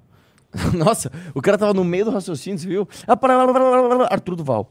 Então, mano, Pegou raciocínio muito- desprevenido, cara. Porque eu não jogo videogame. Rapaz. Raciocínio rápido. Cara, o lance é ju- justamente isso. Uma coisa que eu, que eu prestei bastante atenção na argumentação dela é que, assim, a, a parte lógica da argumentação dela é dizer que os móveis estão no, no almoxarifado, ou um setor lá, enfim. Você viu a volta que ela dá? Você viu como ela conta uma baita história para dar uma informação simples? A, a pergunta é, onde está a revista Valete? A revista Valete está em cima da mesa. Onde estão os móveis que supostamente sumiram do Palácio da Alvorada. Olha, eles não sumiram, eles estão num depósito XYZ. Ok. Não, ela conta uma baita história e no meio disso, né, é que ela não faz com este ar, mas ela ainda diz que ela teve a humildade, presta atenção, a humildade, um, de dormir na cama que outros presidentes dormiram. Olha que exercício de humildade. Número dois, ela usou os próprios lençóis na cama que não era dela. Caramba. Cara, é uma pessoa de altíssima grandeza e altruísmo. Como que você usa um lençol seu numa cama pública? Isso só pode ser uma pessoa iluminada, certo? Só pode ser uma pessoa com, com, com um senso de, de, de altruísmo mesmo Espírito muito público. grande. O espírito público, né? É, eu quero lembrar que a Michelle Bolsonaro recolheu as moedas, as moedas que eram jogadas no espelho d'água de Brasília. Tá? É, é, é, a Michelle Bolsonaro ela permitia que o seu marido né, é, utilizasse inclusive a cozinha ali do, do negócio para dar comida para todos os filhos, para cozinhar para todo mundo, né? Usou ali várias e várias vezes o dinheiro público, como você falou, para levar um maquiador dela nas viagens que ela nem precisaria estar. Né? Ela levou, não, não só ela foi, como ela levou o maquiador dela. E depois ela fez propaganda de maquiagem, né? Usando toda essa influência. Assim, é, é, é, se, se, se isso não é patrimonialismo, se isso não é usar a coisa pública para o bem privado, eu não sei mais o que é. Né? O seu marido, dona Michele, ele, ele se apropriou de joias com valores é, milionários, tá? Que deveriam estar no patrimônio público do Brasil. É, o, que, o que mais a gente vai falar sobre isso? O seu marido, dona Michele, ganha 100 mil reais por mês do dinheiro dos impostos para não fazer nada. 100 mil reais por mês para não fazer nada. Ó, humildona, né? O- Com ego, assim, humilde e modesta, com ego lá embaixo, absolutamente cristã. Ela mandou, obviamente, eh, criar, vamos dizer, um, um, um- Não é um museuzinho, né? Mas ela fez basicamente. É, eles botaram assim, as É roupas tipo um da museu. posse. Olha só que legal. Que ego lá embaixo, né? Que modestos, né? Não, vamos pegar as roupas que nós usamos na posse e vamos deixar aqui, vamos dizer, igual um mausoléu aqui, com essas roupas pendurosas pra pessoa ver, olha a roupa que a Michelle e o Bolsonaro usaram na posse. Que bonito. E os dois todos É, é como orgulhosos. se fosse uma armadura de um. Ó, quando eu fui É. pra Inglaterra, eu vi lá uma armadura do, do Henrique VIII, não sei o que lá. Não, que, o que, que é isso? né, se você comparar com a roupa, o terno que Jair Bolsonaro usou na sua posse. Tipo, isso é uma coisa histórica. Isso realmente tem um valor assim. É, Inestimável. inestimável. Não, não, não- dá pra você medir. Tem até o sapato que ele usou ali, cara. Obrigado aí, pô. Sapato é bom, importante Meu sapato Deus aí. céu. Sapato é. Passa essa imagem aí, ô. É, é, Junito da galera. É osso. Estamos com 3.400 pessoas aqui na live. Muito obrigado pra todo mundo que entrou. E falta duas pessoas pra eu fazer o segundo sorteio. Vamos lá, cara. Eu quero ver a caveira. Vai logo dar 10 pessoas. Vai ter sorteio agora. Duas, não uma. Eu vou fazer duas autografadas. Mas tem que entrar. Juninho da galera, qual é o próximo react que eu quero reagir? Você quer reagir? Quero. Eu tô reativo hoje. É, Eu ia colocar isso aqui pra gente falar um pouco de São Paulo. Daí falar sobre o Kim, mas como você já chegou estourando tudo, Vambora, vamos você lá. viu o que aconteceu em São Paulo? Do cara que ficou pelado? Nossa, Mas não exato. sei se dá pra mostrar isso. Eu vou, vou. Dá, claro que dá. Vamos lá, eu não sei. Vou colocar sem som aqui, mas eu vou mostrar, porque isso é, é complicado. Simplesmente a Cracolândia. Eu vou colocar. É sem som pra vocês ficarem comentando aí. Não tem som esse vídeo. Ah, eu não acredito nisso, cara. Ó lá. Dão um mata-leão no cara. Ah, São cinco pessoas, né? Ó, cinco Não, pessoas. a, a mina que tava com ele simplesmente falou: se vira aí, velho. Ah. Saiu fora. E aí, enfim, cada um vai pegando uma coisa. Ó. Aí, aí, tá pegando a mala dele, né? Aí os caras não sabem se dão um mata-leão, se pega a mala tal. Então, Aí um tá revistando os bolsos, né? Mas calma que fica pior, cara. Esse vídeo aqui fica pior. Olha lá, tiraram mochila. E o cara tomando um mata-leão, assim, com dificuldade pra respirar até agora. É. Um vagabundo. É que assim, provavelmente o cara que tava dando mata-leão também não um sabe o ali, que ó. tava Ele não é um ca- fazendo. é. Chegou um cesto ali. E tem uma cracuda Não, junto olha ali, isso. né? O cara arrancou a calça dele. Aí, mano, o cara já tá sem calça. Ele está sem calça. O cara quer tirar a camiseta dele. Os caras deixam o cara de cueca, mano. Tipo, Arthur Duval. isso, isso é no centro da maior cidade da América Latina. O cara não consegue andar no centro lá. O cara levanta. Mano, imagina assim, quanto tempo durou esse vídeo? 30 segundos? Em 30 segundos você tá pelado. Você, mano, não, não- não acredito que isso aconteceu. Você tá pelado. Os caras te deixaram de cueca. É, é, sabe quando fala assim, ah, vão te levar e te deixar de cueca lá? Não, isso aconteceu de forma literal. O cara realmente. E aí, assim, velho, por que, que isso acontece? De novo, é um descaso completo do poder público, tá? E com todo respeito a esse prefeito de São Paulo, que ninguém sabe direito quem é, não aparece em lugar. Esses dias a gente tava. Onde a gente tava? Que eu tava passando o, o- a TV e a gente viu ele. Ele tava em algum programa. é, sei lá, ele tava em algum programa X, assim, tipo, ah, Ricardo Nunes, prefeito de São Paulo, tava falando aqui de carro, era alguma coisa assim. O cara tá, tá, tá vivendo esse, esse, esse glamour que é ser prefeito de São Paulo e não tá resolvendo nada. Irmão, em janeiro nós tivemos chuva aqui que matou um monte de gente. Agora nós temos uma Cracolândia que as pessoas põem fogo, as pessoas deixam os outros pelados. E ninguém vai fazer nada, cara. E aí, eu vou te dizer, você vai conversar com qualquer agente de segurança do Brasil. Você vai falar com a GCM, você vai falar com a Polícia Militar, você vai falar com o policial civil, você vai falar com o agente penitenciário. Todos sabem a solução. Todos sabem. Todos conhecem profundamente a Cracolândia. Sabem quais são as ruas, quem são os chefes, quem são os, os noias. Sabem exatamente como como o diagnóstico da parada e como resolver. Por que não se resolve? Porque falta coragem de quem está com a caneta na mão. Falta coragem do prefeito de São Paulo falar: Isso não vai acontecer na minha cidade. E sair peitando todo mundo. Só que quem tem rabo preso não pode mexer com. Né? Aí a gente fica nisso. A gente não pode andar no próprio centro da nossa cidade. O centro está completamente destruído, tá? O, o centro está entregue para facções criminosas e, assim, existem dezenas de milhares de moradores de ruas e cracudos que tomaram a região central da cidade mais importante do país. Tá? O prefeito, que só virou prefeito, era um cara que ninguém ligava para ele, ele virou prefeito porque ele era vice do Bruno Covas. Aí as pessoas, aí vou de novo, agora sim, ah, o Renan é machista, vou te explicar um negócio. As mulheres de São Paulo, em especial, estavam muito compadecidas. Uma grande parte da população ficou compadecida, ah, o Bruno Covas está concorrendo doente, ele está com câncer. Então não concorra, fique com sua família. Por que, que o Bruno Covas não ficou com a família dele? Não aproveitou se ele tinha uma doença tão complicada, não fez um tratamento, não, não viveu aquele estresse da eleição e tentou, por exemplo, se cuidar. Não, ele precisava ganhar a eleição. Ganhou a eleição, ele vem a falecer logo depois da eleição e entrega a cidade para um completo desconhecido. Este cara está destruindo São Paulo. Este cara não tem a menor ideia do que está fazendo, Ricardo Nunes. Nada, tá? Ah, e, o, o, o, PSDB vira isso. Quer filho de Bruno Covas como um candidato em 26. O PSDB de São Paulo, né, ele, na ânsia de querer parecer moderno, ele virou partido, ele virou parece que sabe, PP de Alagoas. Né? São dinastias que ele precisa ter. Então é a dinastia Covas. É o Mário Covas, Mário Covas Neto, Bruno Covas, agora o filho do Bruno Covas. É, tem que ter Covas no sobrenome. Qual é? Que coisa bizarra.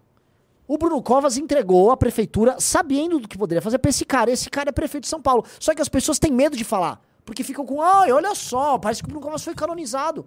Não foi, o Bruno Covas não foi um bom prefeito. Se reelegeu fazendo, né, ai, tô mal, tal. Galera, você tinha que se cuidar, Bruno Covas. Tinha que ter, sabe, fica com a tua família. Ah, política é importante. Galera, política não é tão importante assim. Política não é tão importante assim. Ficamos na mão do Ricardo Nunes. Esse cara que foi assaltado aí no centro, ele, ele, ele, não, sabe, ninguém se compadece com ele, vocês vão se compadecer só com, com ah, olha que drama, que bonito o, o, drama do Bruno Covas. Não, cara, o Bruno Covas, coitado, sofreu pra caramba, mas não tinha que ser candidato. Tamo na mão do Ricardo Nunes, ninguém sabe o que esse cara quer fazer, esse cara tá sendo um prefeito horrível, o centro tá largado, e vou falar uma segunda coisa que precisa ser dita aqui. Já, assim, estamos no quarto mês, no meio do quarto mês, o, o, o governador já tinha que estar tá fazendo algo no centro. O governador já tinha, tinha que ter uma operação de choque. A polícia que tá parada lá. Instala um batalhão inteiro. O centro da principal cidade, a capital do estado de São Paulo, tá tomada por zumbi, por gangue, por quadrilha. Todo mundo sabe e ninguém faz nada. Ninguém faz nada. Olha só isso Por aqui, isso Renan. quem tem que ser candidato a prefeito. Fato. Olha só. Ah. Eu vou só. A Cracolândia. É, É, isso aqui é o mapa da Secretaria de Segurança Pública. Aqui é uma praça, né? Aham. O que nome a da praça é? Isabel? Mas- É, isso o que é Isabel. É Praça Princesa Isabel. O nome da, na secretaria é Cracolândia. Cracolândia. É isso. E nem é, na verdade, né? Ali a Praça Princesa Isabel nem é o, o, o, a- o centrão da Cracolândia. O que acontece lá é o seguinte: na Praça Princesa Isabel você tem um ponto, um posto da polícia lá. E o que acontece é o seguinte: na, nessa praça as pessoas vão, montam barracas e os noias dormem lá, tá? Ah, na Praça Princesa Isabel você não tem esse tipo de coisa. Você andar lá, você não vai ficar pelado. Só que em qualquer lugar, a um quarteirão dali, você vai. Entendeu? É, é, o fato é que, assim, quem assim, entre aspas, quem dera a Cracolândia fosse a Praça Isabel, Pri- Princesa Isabel, que tá um lixo, mas tem um posto da polícia ali e ainda há comércio em volta, etc. O problema são as ruas adjacentes ali, né? E, e isso é itinerante, isso aí muda. De, de lugar para lugar, cada hora tá num lugar. Vai lá. Uma outra coisa que precisa falar. O papel daquele padre da imprensa da esquerda brasileira na defesa disso. Nossa, então você eu não lá- aguento mais. Eu não aguento mais é, esse padre, cara, na real. Esse, pa esse tinha padre... que, Lote, esse cara, tinha é um que ser problema. desmascarado esse padre, logo. eu não vou ficar citando o nome, que eu não, assim, esse é, é impressionante, assim, a, a rede de proteção que esse cara tem, né? Este cara é uma lepra urbana. Esse padre é uma lepra urbana. Esse padre, ele quer que o centro de São Paulo seja uma latrina. Onde, e eu, quando falo latrina, estou falando praticamente em termos literais. Eu estou falando assim, aquelas pessoas, elas evacuam no meio da rua. O local fede a excremento, tá? Aquelas pessoas ficam largadas no chão, ele tem que botar um sopão, ele tem que ser simpático a Craco Resiste, ONGs se instalam lá, e aí você tem toda uma máquina de equipamento urbano e ONGs que recebem dinheiro da prefeitura para prestar assistência para isso. Ou seja, nós estamos financiando um sistema de distribuição de recursos para ONGs, que, que, é um negócio, isso é um negócio multimilionário, que vivem ali elas têm a justificativa da ação delas pelo padre. Aí o padre vai lá, vai debaixo de uma ponte com uma marreta, ai, olha só, vocês são higienistas, né? Porque ele quer que a pessoa more embaixo da ponte. Quer ele instala do lado da ponte uma ONG que vai receber um contato da prefeitura para dar sopão para aquele cara que mora embaixo da ponte. Esse é o que o padre faz, é perpetuação da pobreza aqui. E as pessoas, ai, esse padre é incrível com histórias escabrosas que vocês sabem que tem, vídeos escabrosos aí que rolam a respeito dele.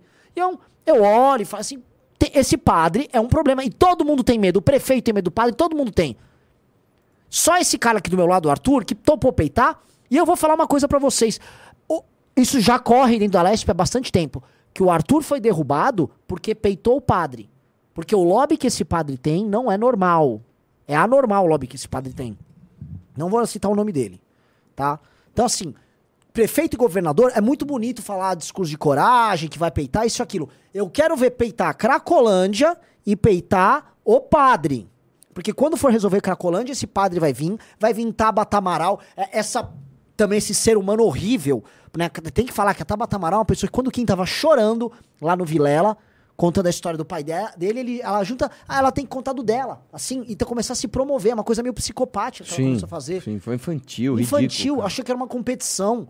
Né? Essa lá que defende o padre que tava lá, tô indo pra China, do não sei o quê, com um Janja lá na delegação, né? Todo mundo esperou, é, a Tabata Amaral, nova política. Vai concorrer a prefeita aí, tá? Desculpa, vamos lá. Nada, gostamos do, do Renan Pistola. Já estamos com quase 3.600 pessoas na live. Parabéns, Juninho, Junito, por ter acertado. Juninho Conserva acertou no título. Obrigado. Vamos. Vocês querem continuar mais nesse assunto Vamos, ou querem eu quero mudar mais react, eu quero reagir. Eu tô reativo. O Arthur tá, tá reativo? Tô. Assim, mas então a gente vai ter que mudar de pauta. Vocês têm, não querem falar mais nada qual sobre é isso? O, qual é a sua pauta? Bom, a gente tem alguns reacts aqui, porque aparentemente. Aparentemente não, né? Ah, o Brasil 247, aquele blog sujo que falou que a culpa dos, dos ataques às escolas é do MBL, que também eh, postou uma ameaça de morte ao Deltan Dallagnol e ao Sérgio Moro, fez mais uma live falando que a culpa da invasão das escolas é do MBL. Você quer rebater isso, Renan? Vamos, vamos assistir. Claro. Vamos lá. Eh, agora eu vou pegar câncer. Espera só um pouquinho. Uh, peraí que eu fechei sem querer, senhor Renan Santos. Já vou abrir no ponto aqui. Vamos lá. Deixa eu só mutar por enquanto. Aí, tá no, tá no ponto. Ó, eu gosto muito de você botando a gente no cantinho. Abaixa um pouquinho o né? meu fone. Abaixa o quê, Arthur? Meu fone. Tá muito alto. Vamos lá, vamos dar o play, vamos dar o play, vamos dar o play. Tá, vou dar o play. A ignorância, não é, que é um projeto. O projeto da ignorância é fruto do neoliberalismo, não é? É uma relação profunda, inclusive com os ataques. Né? Porque se a gente pensar nas ondas dos ataques nos Estados Unidos e aqui, você percebe que tem essa onda política, geopolítica da estrutura neoliberal. Nossa, é nossa meu porque, Deus! Uh, e o ensino médio, o novo ensino médio, e a gente tem falado isso tantas vezes, né? Que perspectivas de futuro traz para esse jovem, não é, Rodolfo? Aí a gente agrega o Escola Sem Partido, que trouxe o, o, o, um, um termo que para você custou muito caro, para mim custou muito caro, que é o doutrinador. A gente deixou de ser educador. Mas vocês são doutrinadores né? Isso mesmo. tem um preço na escola muito alto. Né? O uma MBL... Pausa, uma pausa. Veja assim, pausa. Gente... Ela, ela é professora. E ela está numa live do Brasil 247. E ela está muito brava que foi chamada de doutrinadora. Se vocês são educadores e vocês estão numa live do Brasil 247, vocês são pessoas que não expõem pouco suas opiniões políticas partidárias, que não são nem ideológicas. São partidárias, são faccionais. Vocês são intelectuais orgânicos do PT. Então, assim, vocês doutrinam. Eu, eu posso. Eu não sei onde esses caras dão aula, mas eu aposto com qualquer um aqui que estiver aqui do lado, aposto com o Arthur. que eles já fizeram algum tipo de propaganda política partidária do PT em sala de Não, aula. não, não é só isso. Vamos no, no argumento dela. Não, porque qual a perspectiva de futuro que o novo ensino médio dá? Qual a perspectiva de futuro que esse ensino médio dá? Eu começo te, te perguntando isso. Qual é o futuro que hoje o jovem do Brasil tem? Fala pra mim. O cara tem um, um- um- o ranking PISA nosso é lá embaixo, todos os nossos rankings, IDEB, tudo, é tudo um lixo. Aí o cara entra na universidade, os poucos que chegam, ah, chegou na universidade, e é pesquisa pra caramba, e é bolsa pra geral, e é gasto com folha pra cacete, pra quê? Qual paper internacional usa a pesquisa brasileira como referência? Fala pra mim. Não tem.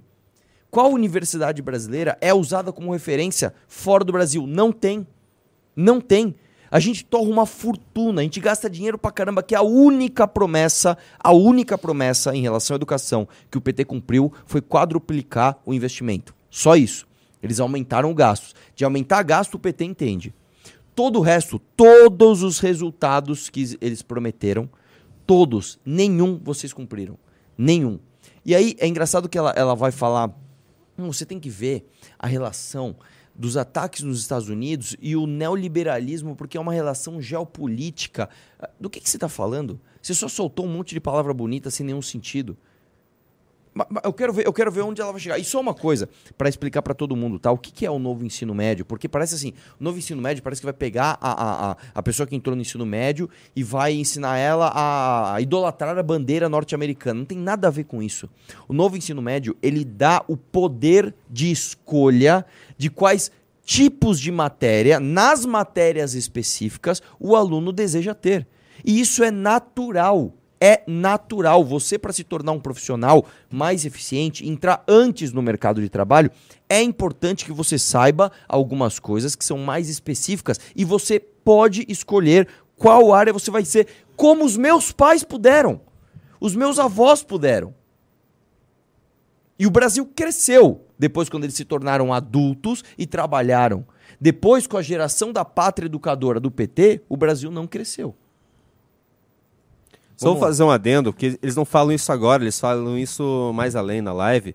Eles começam a falar que o sistema faz de tudo para a educação ser violenta e neoliberal, menos os 12 anos do PT. Ele foi maravilhoso. A educação foi não teve maravilhosa. E assim, Maravilhosa. foi um desastre. E quando eles tentam. apo- a- a- é o que o Arthur falou. Quando eles tentam falar, ah, melhoramos isso, aquilo, ah, aumentou o investimento, aí eles investiram muito em ensino superior, porque a propaganda do Lula é falar que o pobre entrou na universidade, e aí o pobre entrou numa universidade de baixa qualidade, algumas nem ficaram prontas, outras tiveram obras superfaturadas, outras foram absolutamente inúteis, formaram pessoas com diplomas que não são tão úteis para o mercado de trabalho, nossa produtividade no período diminuiu, portanto, a quantidade da mão de obra nossa não melhorou, e aí essas pessoas estão fazendo Uber com um diploma na mão e com uma dívida, que inclusive foi o Bolsonaro que teve que saldar a dívida de um monte de estudante, tá? Então, assim, é papo furado jogado no vento.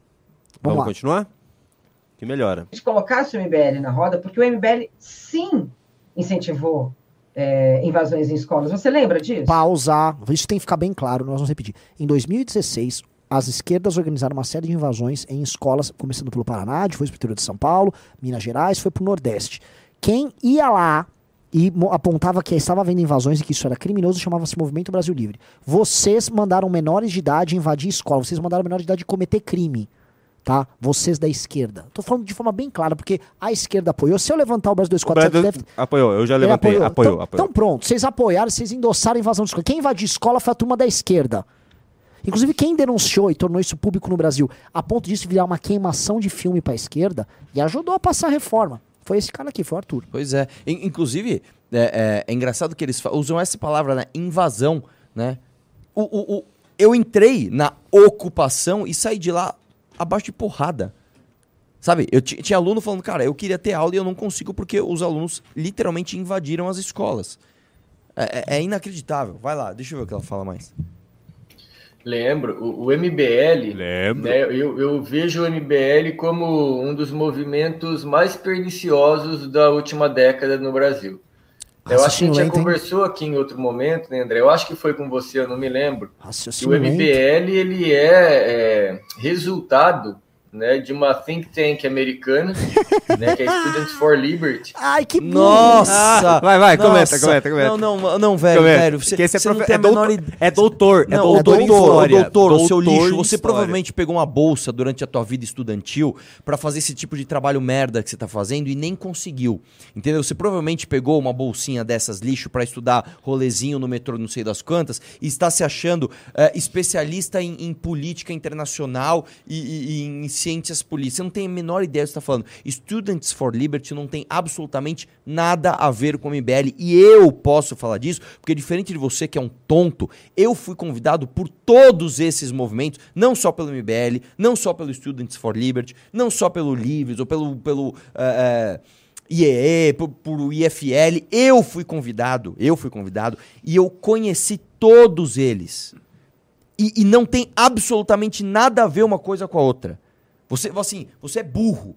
Você é burro. Você ganhou dinheiro público, muito provavelmente, para se tornar alguém qualificado e você não consegue. Você é preguiçoso. Você leu ali meia dúzia de, de, de, de nome, falou que é tudo a mesma coisa e, e só, falta, só falta falar de financiamento de CIA. Pra, pra, pra, ca- pra caricatura ficar completa. Né? Vamos lá. Não, Mas se- assim, se pera, não- só, só comentar assim, Vai, uma fala. coisa. Olha só, é, se você quiser fazer uma acusação dessas, o professor doutor Rodolfo Fiorucci, né? Você não basta você fa- fazer, por exemplo, comentários anedóticos. Ah, porque sei lá, o Students for Liberty foi importante para trazer o libertarianismo para o Brasil. Cadê o vínculo financeiro? Você tem, por exemplo, comprovantes de transferência de recursos deles para o MBL, por exemplo? Vocês falam muito da participação do Student for Liberty com os irmãos Koch para participar do golpe contra Dilma. Onde está as transferências de, onde estão as transferências de dinheiro? Tem- não adianta você ficar criando, vamos dizer, analogias soltas para criar uma teoria conspiratória onde você não tem os nexos que justificariam isso. Onde o MBL hoje trabalha para esses irmãos Koch ou para o Students for Liberty? Se você checasse o SFL né, e esses outros movimentos libertários aqui no Brasil, eles enfraqueceram demais nos últimos anos, mas eles se tornaram hoje ou parte do bolsonarismo ou estão ligados ao Livres, com um outro tipo de movimento aí. O MBL não tem nenhuma relação com isso, inclusive é concorrente. Por que vocês não fazem uma pesquisa de verdade? E mais, todo mundo do campo da esquerda trabalhou por anos para tentar comprovar esses vínculos, porque isso justificaria toda a tese golpista deles. E o MBL, como o Arthur já falou várias vezes, eu já falei aqui, o MBL teve suas contas, teve seu sigilo bancário quebrado durante aquela operação errada que fizeram contra nós, tá? E a, gente que- quebraram o sigilo, todo mundo teve acesso a isso. Cadê?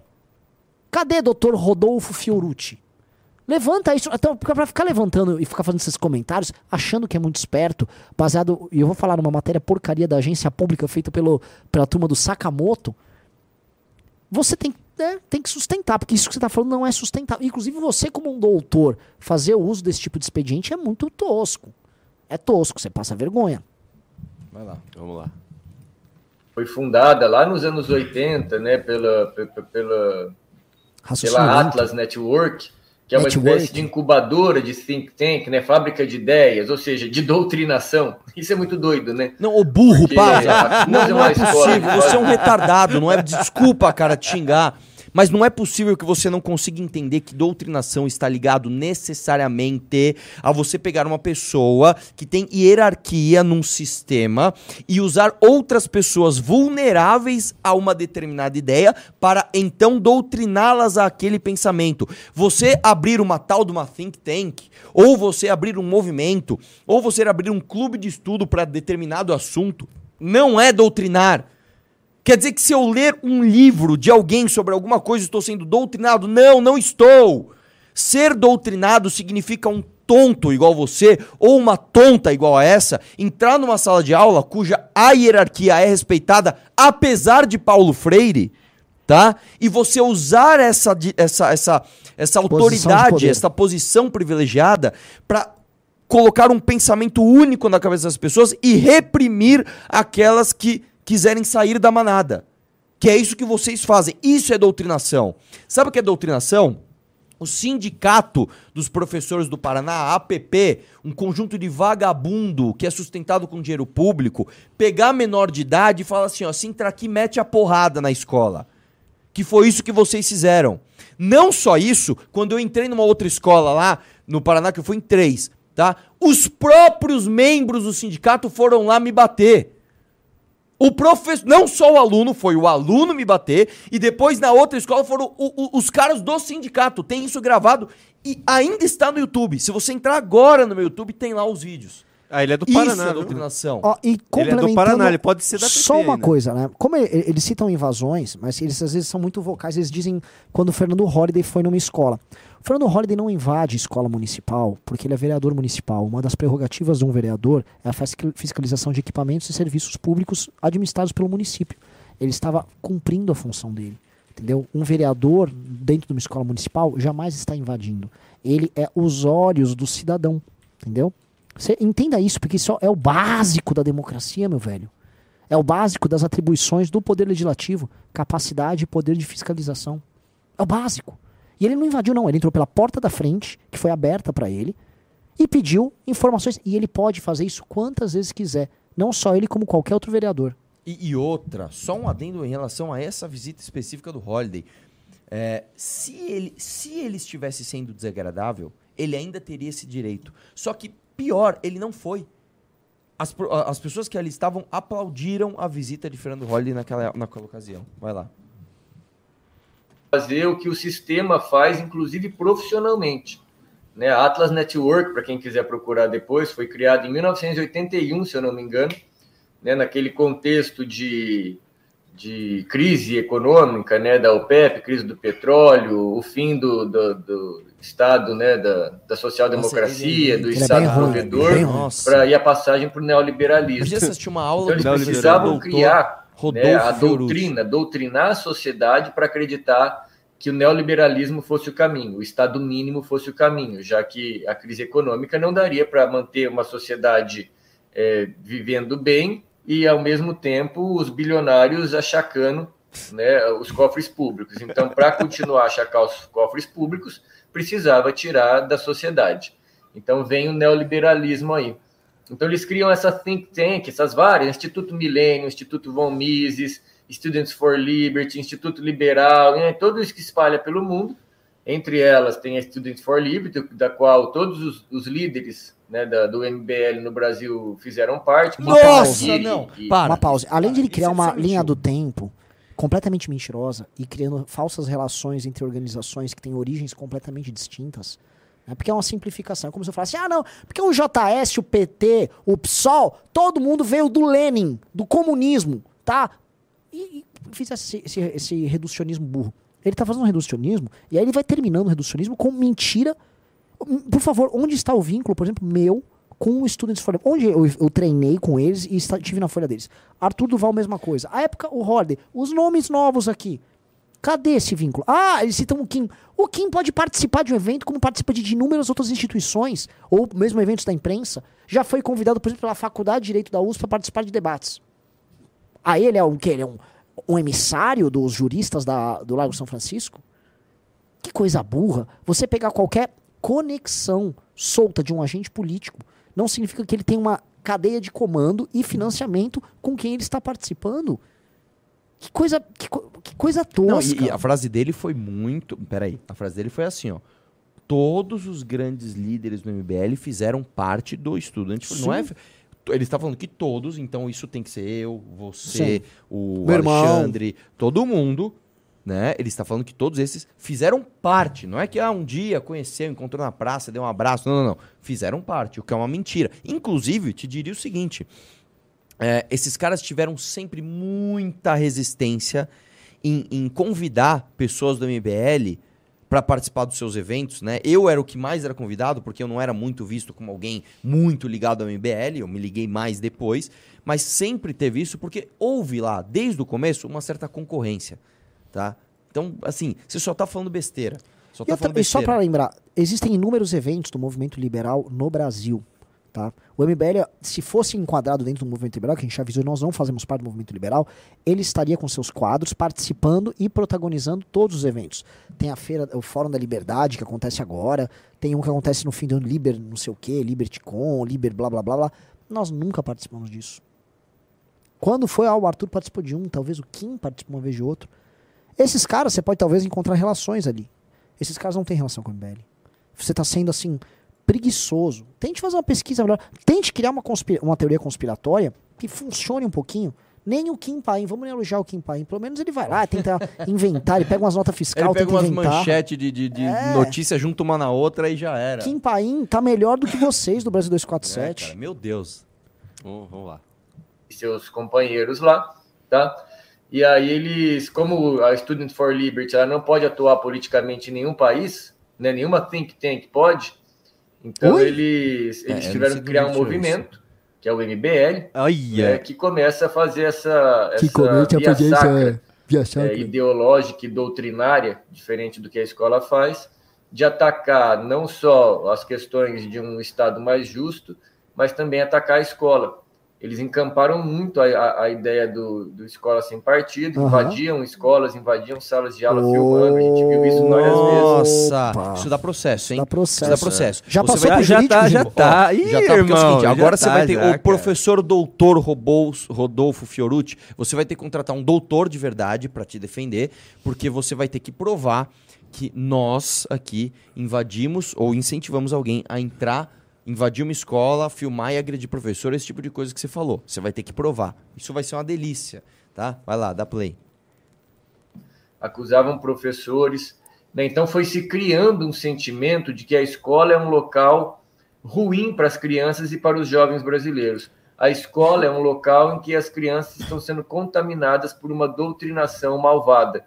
Então, para maluco, né, que vem sendo alimentado pelo ódio durante todos esses anos, eles Ah. conseguem ver nesse último momento, então, desse fascismo brasileiro, último momento que eu digo assim, ele não vai acabar, último momento nesse período que a gente está vivendo de desespero. Então, eles olham a escola e falam: é ali o alvo. São incentivados, provavelmente, a gente vai descobrir isso daqui a pouco, por, pelos líderes né, que conduzem a, a mentalidade dessa gente doente, né, Ah, via grupos de WhatsApp com fake news, deep web, eh, pessoas estimulando esses malucos a pegar arma e invadir escola. Então, eles são estimulados para isso ah. para causar uma comoção e medo social, para ver se eles conseguem dar um passo a mais no depois fascismo. dessa derrota que eles tiveram nas urnas. E o MBL Ah, Pera, tem não, um velho. papel fundamental nisso, ao, ao Ao- manchar a imagem das escolas como um local pernicioso, ruim, doutrinador e que levaria à destruição da família, Ele- da pátria, por aí vai. Esse ele- discurso todo Ele de balela estabelece um nexo causal e temporal na argumentação dele entre os ataques que aconteceram nas escolas. Ele botou o ataque ao Bolsonaro como se nós tivéssemos relação com o Bolsonaro agora perdendo a eleição. Todo mundo sabe que a gente foi oposição ao Bolsonaro. E ele deixa no final claro que ele fez esse nexo histórico, portanto causal, entre o ataque e o MBL. Se você colocar isso dentro do contexto de todas as outras postagens feitas pelo grupo Brasil 247, ai, ai, ai, ai, vai ter que se explicar, mocinho. No Mas começo ele, ele já fala direto que foi o MBL. Eu, Sim, eu cortei ele essa fala. parte. É, ele já colocou a causa. A causa é o MBL é dessas mortes em escolas. Então, assim, Agora, assim, eu gosto, eu gosto muito de desafio, né? Porque isso aí é um bunda mole que se esconde atrás de uma, uma câmera com um negócio embaçado em volta, né? Ah, nem mostrar onde ele tá o cara quer, né? Ó, ó, olha só. Mas o fato é o seguinte, o professor doutor Ricardo Fiorucci e a outra senhora. Urgente, mudem o título da live. Urgente, mudem o título da live, tá? A PGR acabou de prisão- pedir, pedir prisão do Sérgio Moro por ele ter falado que o Gilmar Mendes vem de sentença. Nossa. urgente, Nossa, urgente, urgente, urgente, urgente, urgente. PGR pede prisão do Sérgio Pô, Moro. no final do meu desafio, eu ia desafiar esse cara aí me chamar um dia pro programa deles. Urgente. Me chama aí, ô, ô, ô Fiorucci. Me chama aí. Me, Ó, me tá na. CNN. Deixa eu ver. Cara, urgente, urgente, urgente, cara. PGR pede prisão Então, já, então, já- só pra finalizar, deixa eu só te mostrar que eu acabei de ver o superchat que teve nessa dessa live aqui. Você consegue ler? Aham. MBL é perigoso e atlantista, atlanticista. Atlanticista. E Nossa. Open Society de Soros patrocina MBLs pelo mundo. Cara, é, assim, é bem complicado. né? Estamos lidando com meninos aí. Esse, essa turma do Brasil que, tem que usa remédio, aí é perigoso aí pegar uma machadinha, pegar uma arma, né? Porque impressionante. Né? O, o, o cara tá. Os caras falam. Do, vocês têm que decidir se assim, se nós somos fascistas por sermos contra o George Soros ou se nós somos financiados por George Soros. Porque nós somos contra e a favor de George Soros ao mesmo tempo. Novamente é o MBL George Soros de Schrödinger. Né? Ele é e não é a favor dos Soros ao mesmo tempo. E não é só com essa turma, tá? Se eu for pros taradinhos do bolsonarismo, a gente vai ver essas mesmas dicotomias acontecendo, assim, à luz do dia, sem menor problema. Né? Na cabeça do fanático e do tarado ideológico, você pode lidar com essas contradições, porque as contradições não fazem, vamos dizer, não, não precisam fazer sentido para você, elas não, elas não te machucam. Tá? O que te estimular mais naquele momento é o que funciona melhor. Tal qual a droga, né? A mentira para eles é uma droga. Vamos analisar aí, ó. PGR pede prisão do Sérgio Moro por dizer que Gilmar Mendes vende habeas corpus. Vamos lá. Deixa eu ver se consigo. Ah, não dá. A Procuradoria-Geral da República pediu ao STF a prisão do senador Sérgio Moro por ele ter dito que o ministro Sérgio- eh, eh, Gilmar Mendes vende habeas corpus. Mais informações em instantes e vai atualizar a matéria. Ou seja, a matéria vai é sofrer agora, né? atualização. Então, já já vamos ter atualização, tá? Mas é o seguinte, o Sérgio Moro teve uma espécie de uma conversa dele capturada e tirada, talvez, de contexto, em que ele dá a entender nessa conversa, mas ele estava aparentemente falando de forma jocosa, que, ah, se você quer uma sentença vendida, aí fala com, o fala com o João Mendes que o João Mendes vende. O Sérgio Moro, assim, o, o STF quer prender o Sérgio Moro há muito tempo. É, não é sobre o que ele disse. É lógico, não tem nada a ver com o é. que ele disse. Então eles aproveitaram ali como um gancho, e esse gancho é duplo. Um é a chance de enquadrar o Sérgio Moro, e dois, é a enquadrar o Sérgio Moro via Gilmar Mendes, porque o grande adversário histórico da Lava Jato foi o Gilmar, Arthur Duval. Não, o, o- o lance é esse, né? Não é o que. Porque, pelo que eu fiquei sabendo, parece que era alguma brincadeira com festa junina, né? Então, basicamente, ah, sabe quando você manda um correio elegante, ah, manda prender. Ah, se prender, tudo bem. Fala com o. Com, como é que é? Com o Gilmar Mendes que compra uma sentença com ele, uma, uma liberdade, uma abertura, sei lá. Ele falou alguma. Parece que ele falou algo nesse sentido na brincadeira. O fato é o seguinte: não é o que foi dito, é quem foi, quem disse, né? O Sérgio Moro, ele é absolutamente odiado Tá. E não é. Não, eu não vou fazer uma análise primária. Ele é, ele é odiado porque ele prendeu o Lula, então ele, ele, ele quebra o sistema. Não é só isso. Não é só o fato dele, dele é, ter prendido o Lula. Né? Não é só o fato dele realmente ter causado uma turbulência no que se chama. Aí vamos brincar de lá visto no estamento burocrático, né?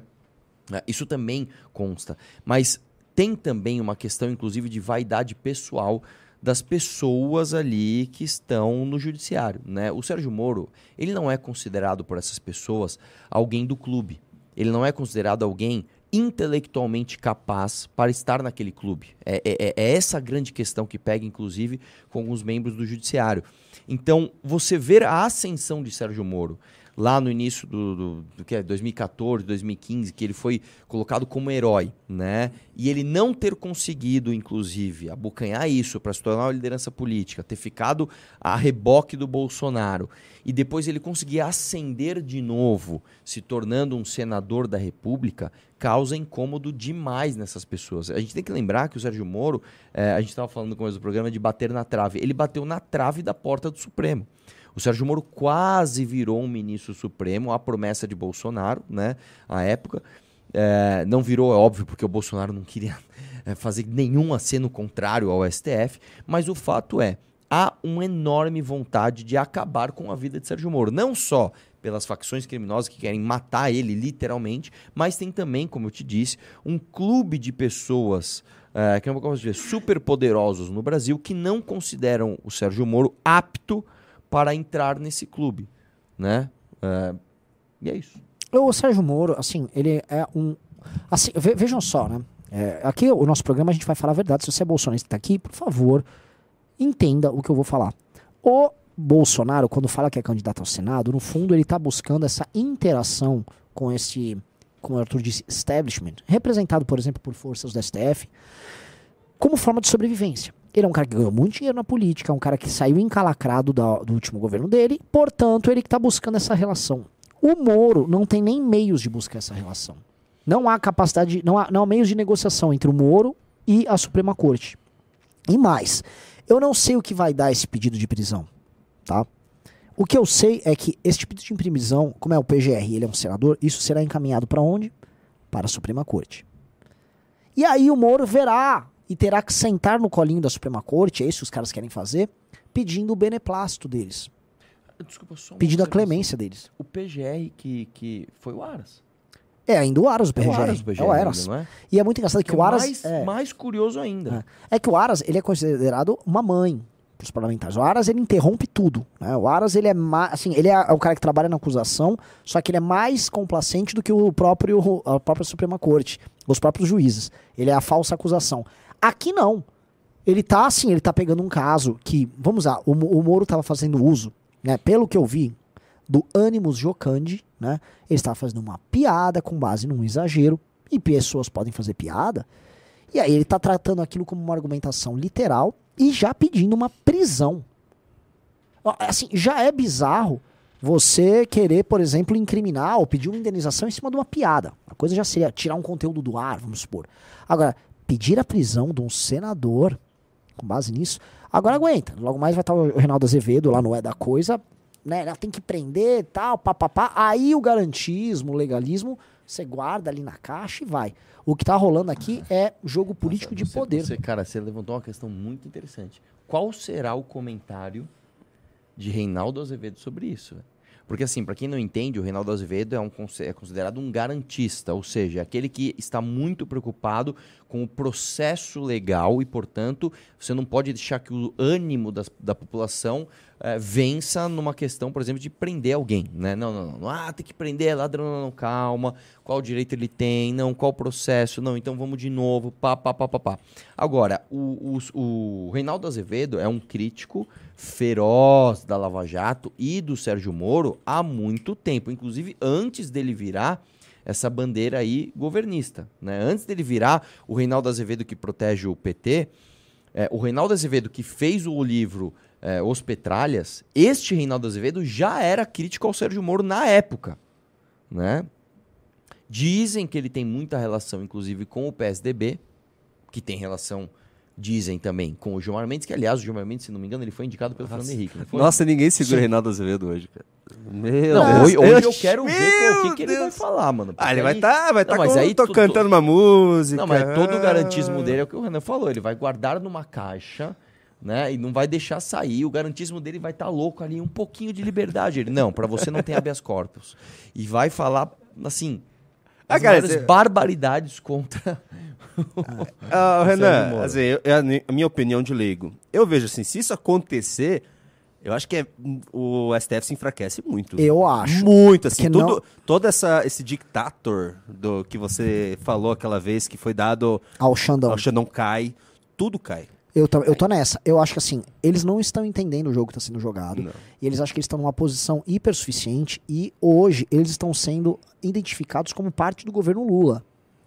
Ao fazer isso, eles vão cruzar mais uma linha. e Eles vão entendendo que o Moro não é o Bolsonaro.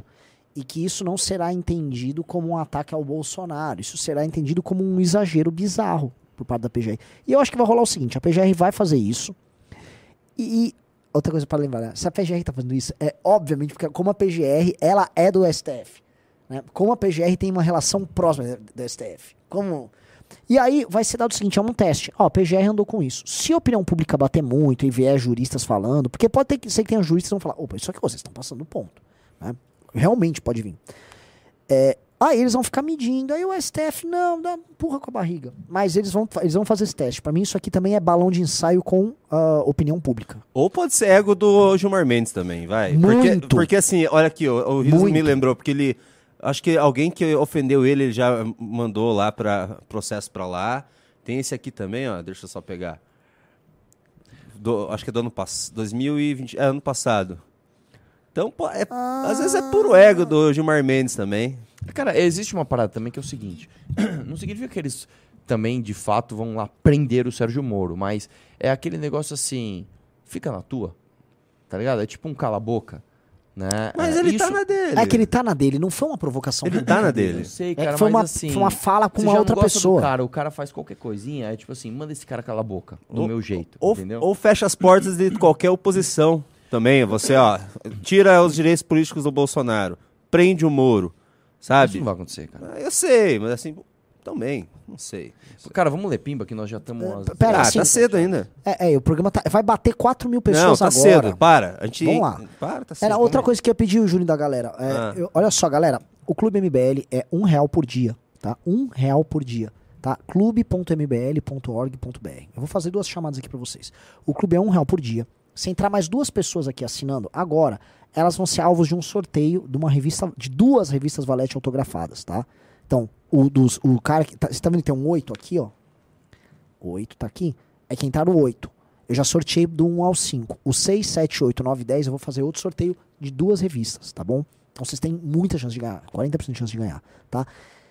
E mais, bateu 10, eu vou fazer o sorteio também de quem perdeu. Então você vai ter literalmente 50% de chance de ganhar a revista Valete. Dessa... E outra coisa, gostou da revista Valete? 64 páginas, Paulo Cruz, raso, todo mundo do MBL que escreve, tá fabulosa. Quer ganhar? Ganhar não, né? quer receber? Quer ser assinante? Nós estamos abrindo agora mais 100 vagas. Todo mês a gente está abrindo coisa de 100 vagas.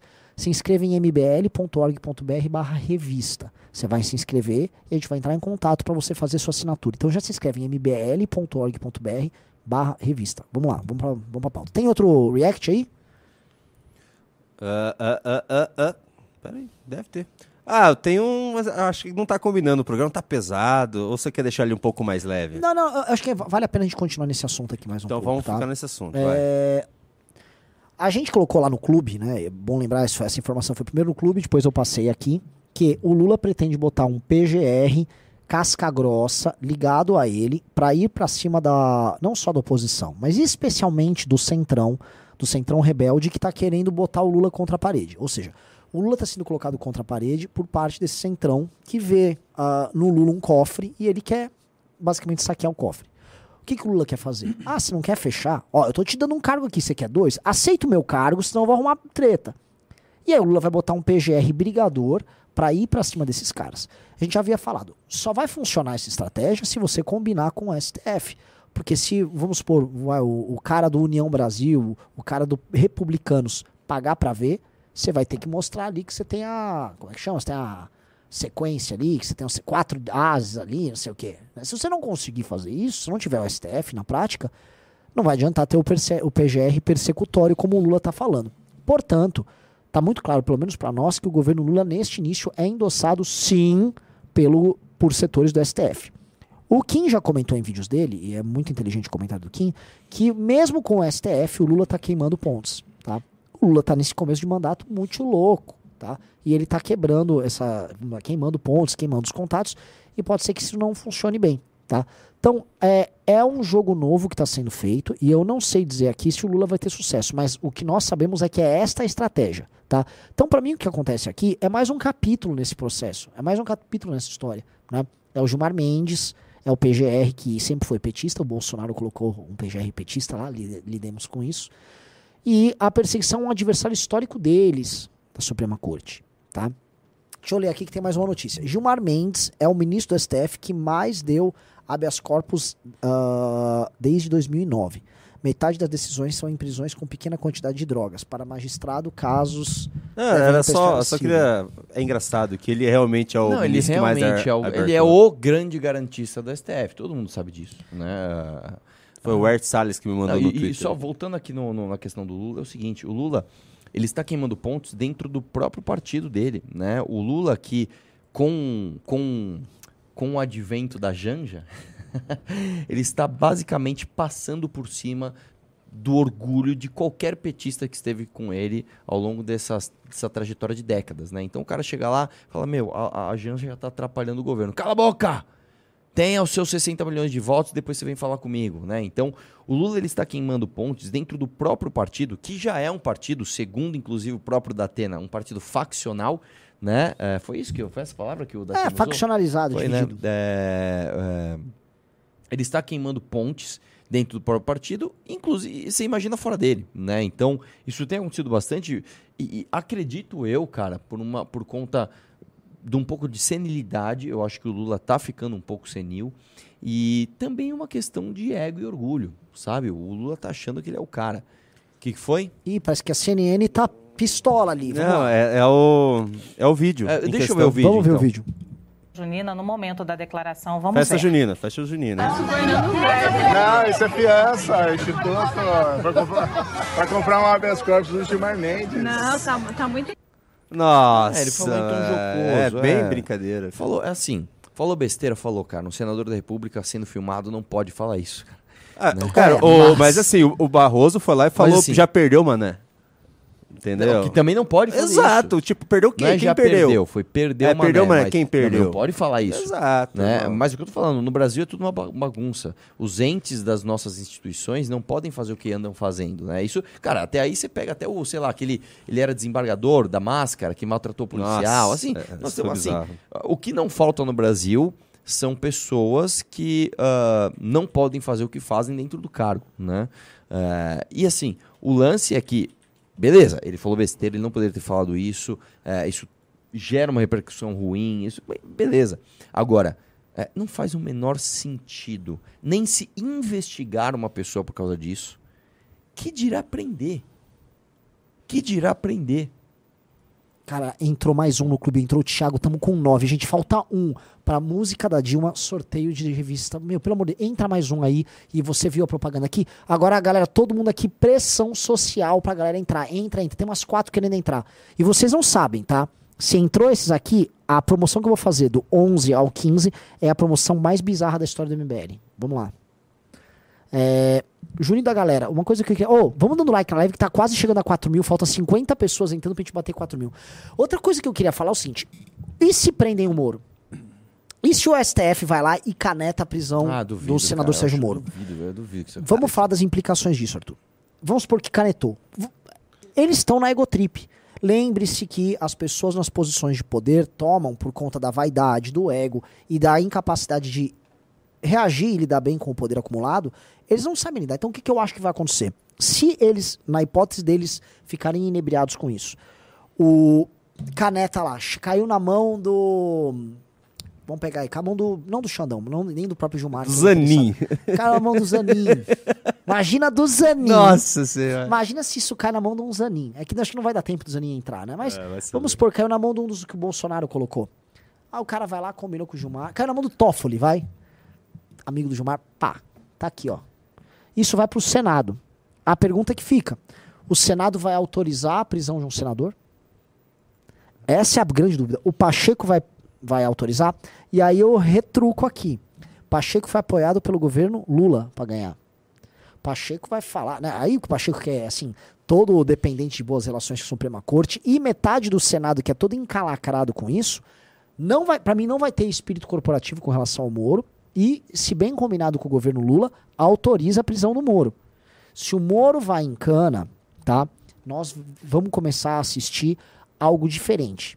É que o Moro nunca foi uma liderança suficientemente forte para catalisar. Batemos 4 mil pessoas. Parabéns aí, Mas galera. eu acho que é o começo do fim do governo Bolsonaro, a prisão do, Bolso- do, Ah, do do governo Sérgio Lula? É, é o começo do também fim acho que é o começo do do fim do governo Lula, Lula. a prisão do Moro. O governo Lula não termina. É, porque vai começar a pintar não uma coisa de ah, perseguição à direita, mas a ideia é que vai ficar a ideia do Estado policial lulista sendo montado. O Lula acabou de botar o, o- o advogado dele como ministro do Supremo e o cara que prendeu ele é preso por fazer uma crítica que a população concorda. E esse é o ponto, que é uma coisa que o Arthur sempre foi muito sensível nisso. A população vai falar, ah, não tem esquema. Não tô falando. Eu, eu nunca disse que o Gilmar faz. Muito pelo contrário. Eu não acho que o Gilmar não tem não faz nada disso. Eu acho que o Gilmar tem posições jurídico-políticas. Eu acho que essa história de vender sentença aí é, é babaquice que estão falando. Tá? E foi uma piada que o Moro não deveria fazer de forma alguma. Agora, vai ser precipitada a percepção na cabeça das pessoas de que há, sim, um, um estado policial sendo gestado. Ainda mais, agora eu vou emendar com outro assunto. Com essa recente aproximação do Lula com a China, tá? A gente acabou não comentando no programa porque tinha outros temas para comentar aqui, mas nós vamos, vamos ser bem direto. O Lula fez uma aproximação que é geopolítica, que é econômica, mas que tem contornos ah, na questão interna brasileira aqui preocupantes, tá? A China, ela é contumaz em apoiar ditaduras. A China não tem nenhum problema nisso, tá? Os Estados Unidos também apoia. Ele tenta, obviamente, passar um verniz de ah, sou sério. Mas a China, se falar, ah, você é meu parceiro aqui e eu vou ajudar esse meu parceiro no seu projeto de poder, então, a China não teria nenhum pudor, tá? Pra mim, o que o Lula tá fazendo é uma coisa que a gente já falou em MBL News. Eu pedi, Junito, eu, mas eu vou pedir pra todo mundo que é espectador nosso. Procurem, achem os links das lives em que eu e o Ricardo tratamos disso e falamos: olha, o Lula vai buscar grana com a China. Ele vai orientar o Brasil com a linha chinesa e a China vai meter grana no Lula. E não é uma grana que é necessariamente boa para o Brasil. Pode até gerar algum impacto econômico a curto prazo. O objetivo é fazer com que o governo Lula tenha uma alternativa de crescimento econômico para além das ferramentas que o, o Brasil dispõe. Ele foi até os Estados Unidos, os Estados Unidos não deu nada para ele, Biden. E aí ele foi na China e a China está dando coisas. Só em empréstimos foram 30 bi. 30 bi que vira injeção em investimento. Eles vão tentar fazer esses 30 bi virarem algo ali, entendeu? Então o que o governo Lula está fazendo a gente previu, já que ia acontecer, tá? Só que é uma coisa de curto prazo. É uma, não é uma coisa pensando estrategicamente no Brasil. Ainda que é um olhar geopolítico menos óbvio do que o Bolsonaro fez em ficar, vamos dizer, de cachorrinho do Trump, tá? Mas para mim é uma jogada de curto prazo do Lula para se beneficiar politicamente dessa parceria com a China mesmo que ele esteja hipotecando o futuro da nação, tá? Fiquem de olho nisso. E eu acho que entrar no clube da China você tem muitas vantagens. Tem investimento chinês em infraestrutura e você vai ter um TikTok muito amigo. Um TikTok muito amigo deles, enfim. Vantagem pro, pro Lula, deixa claro. Chegamos não a pra 10. Tá na hora da Dilma cantar aqui. Ah, então vamos para a Dilma, galera. Vamos para Dilma e Pimbas, né? Agora sim vai vai lá. ter que ler Pimba. Dilma e Pimba. E nós não vamos colocar uma meta, nós vamos deixar uma meta aberta. Quando a gente atingir a meta, nós dobramos a meta.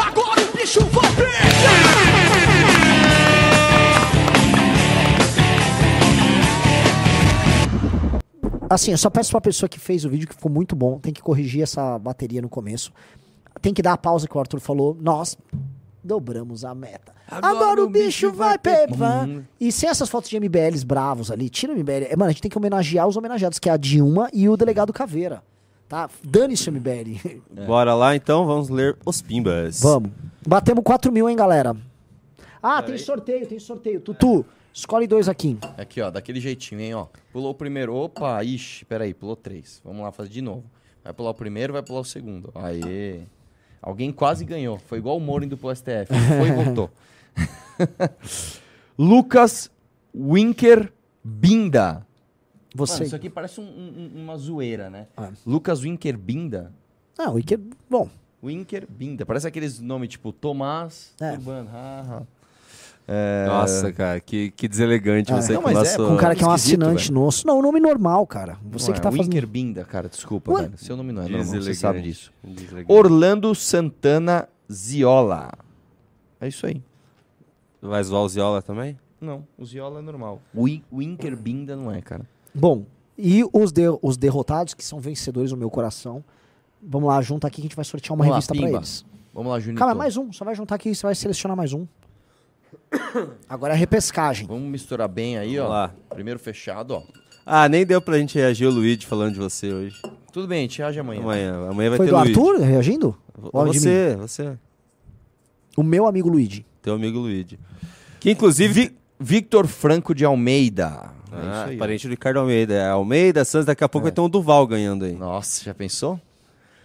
Vamos lá então para os Pimbas. O Fábio Santos mandou 5,50. A Choquei tentou cancelar o sertanejo ontem. Publicaram assim: grave, top 10 do Spotify. É, top 50, ele errou aqui. É dominado pelo sertanejo e não por Luísa Sonza e Pablo Vittar. Eles falaram isso?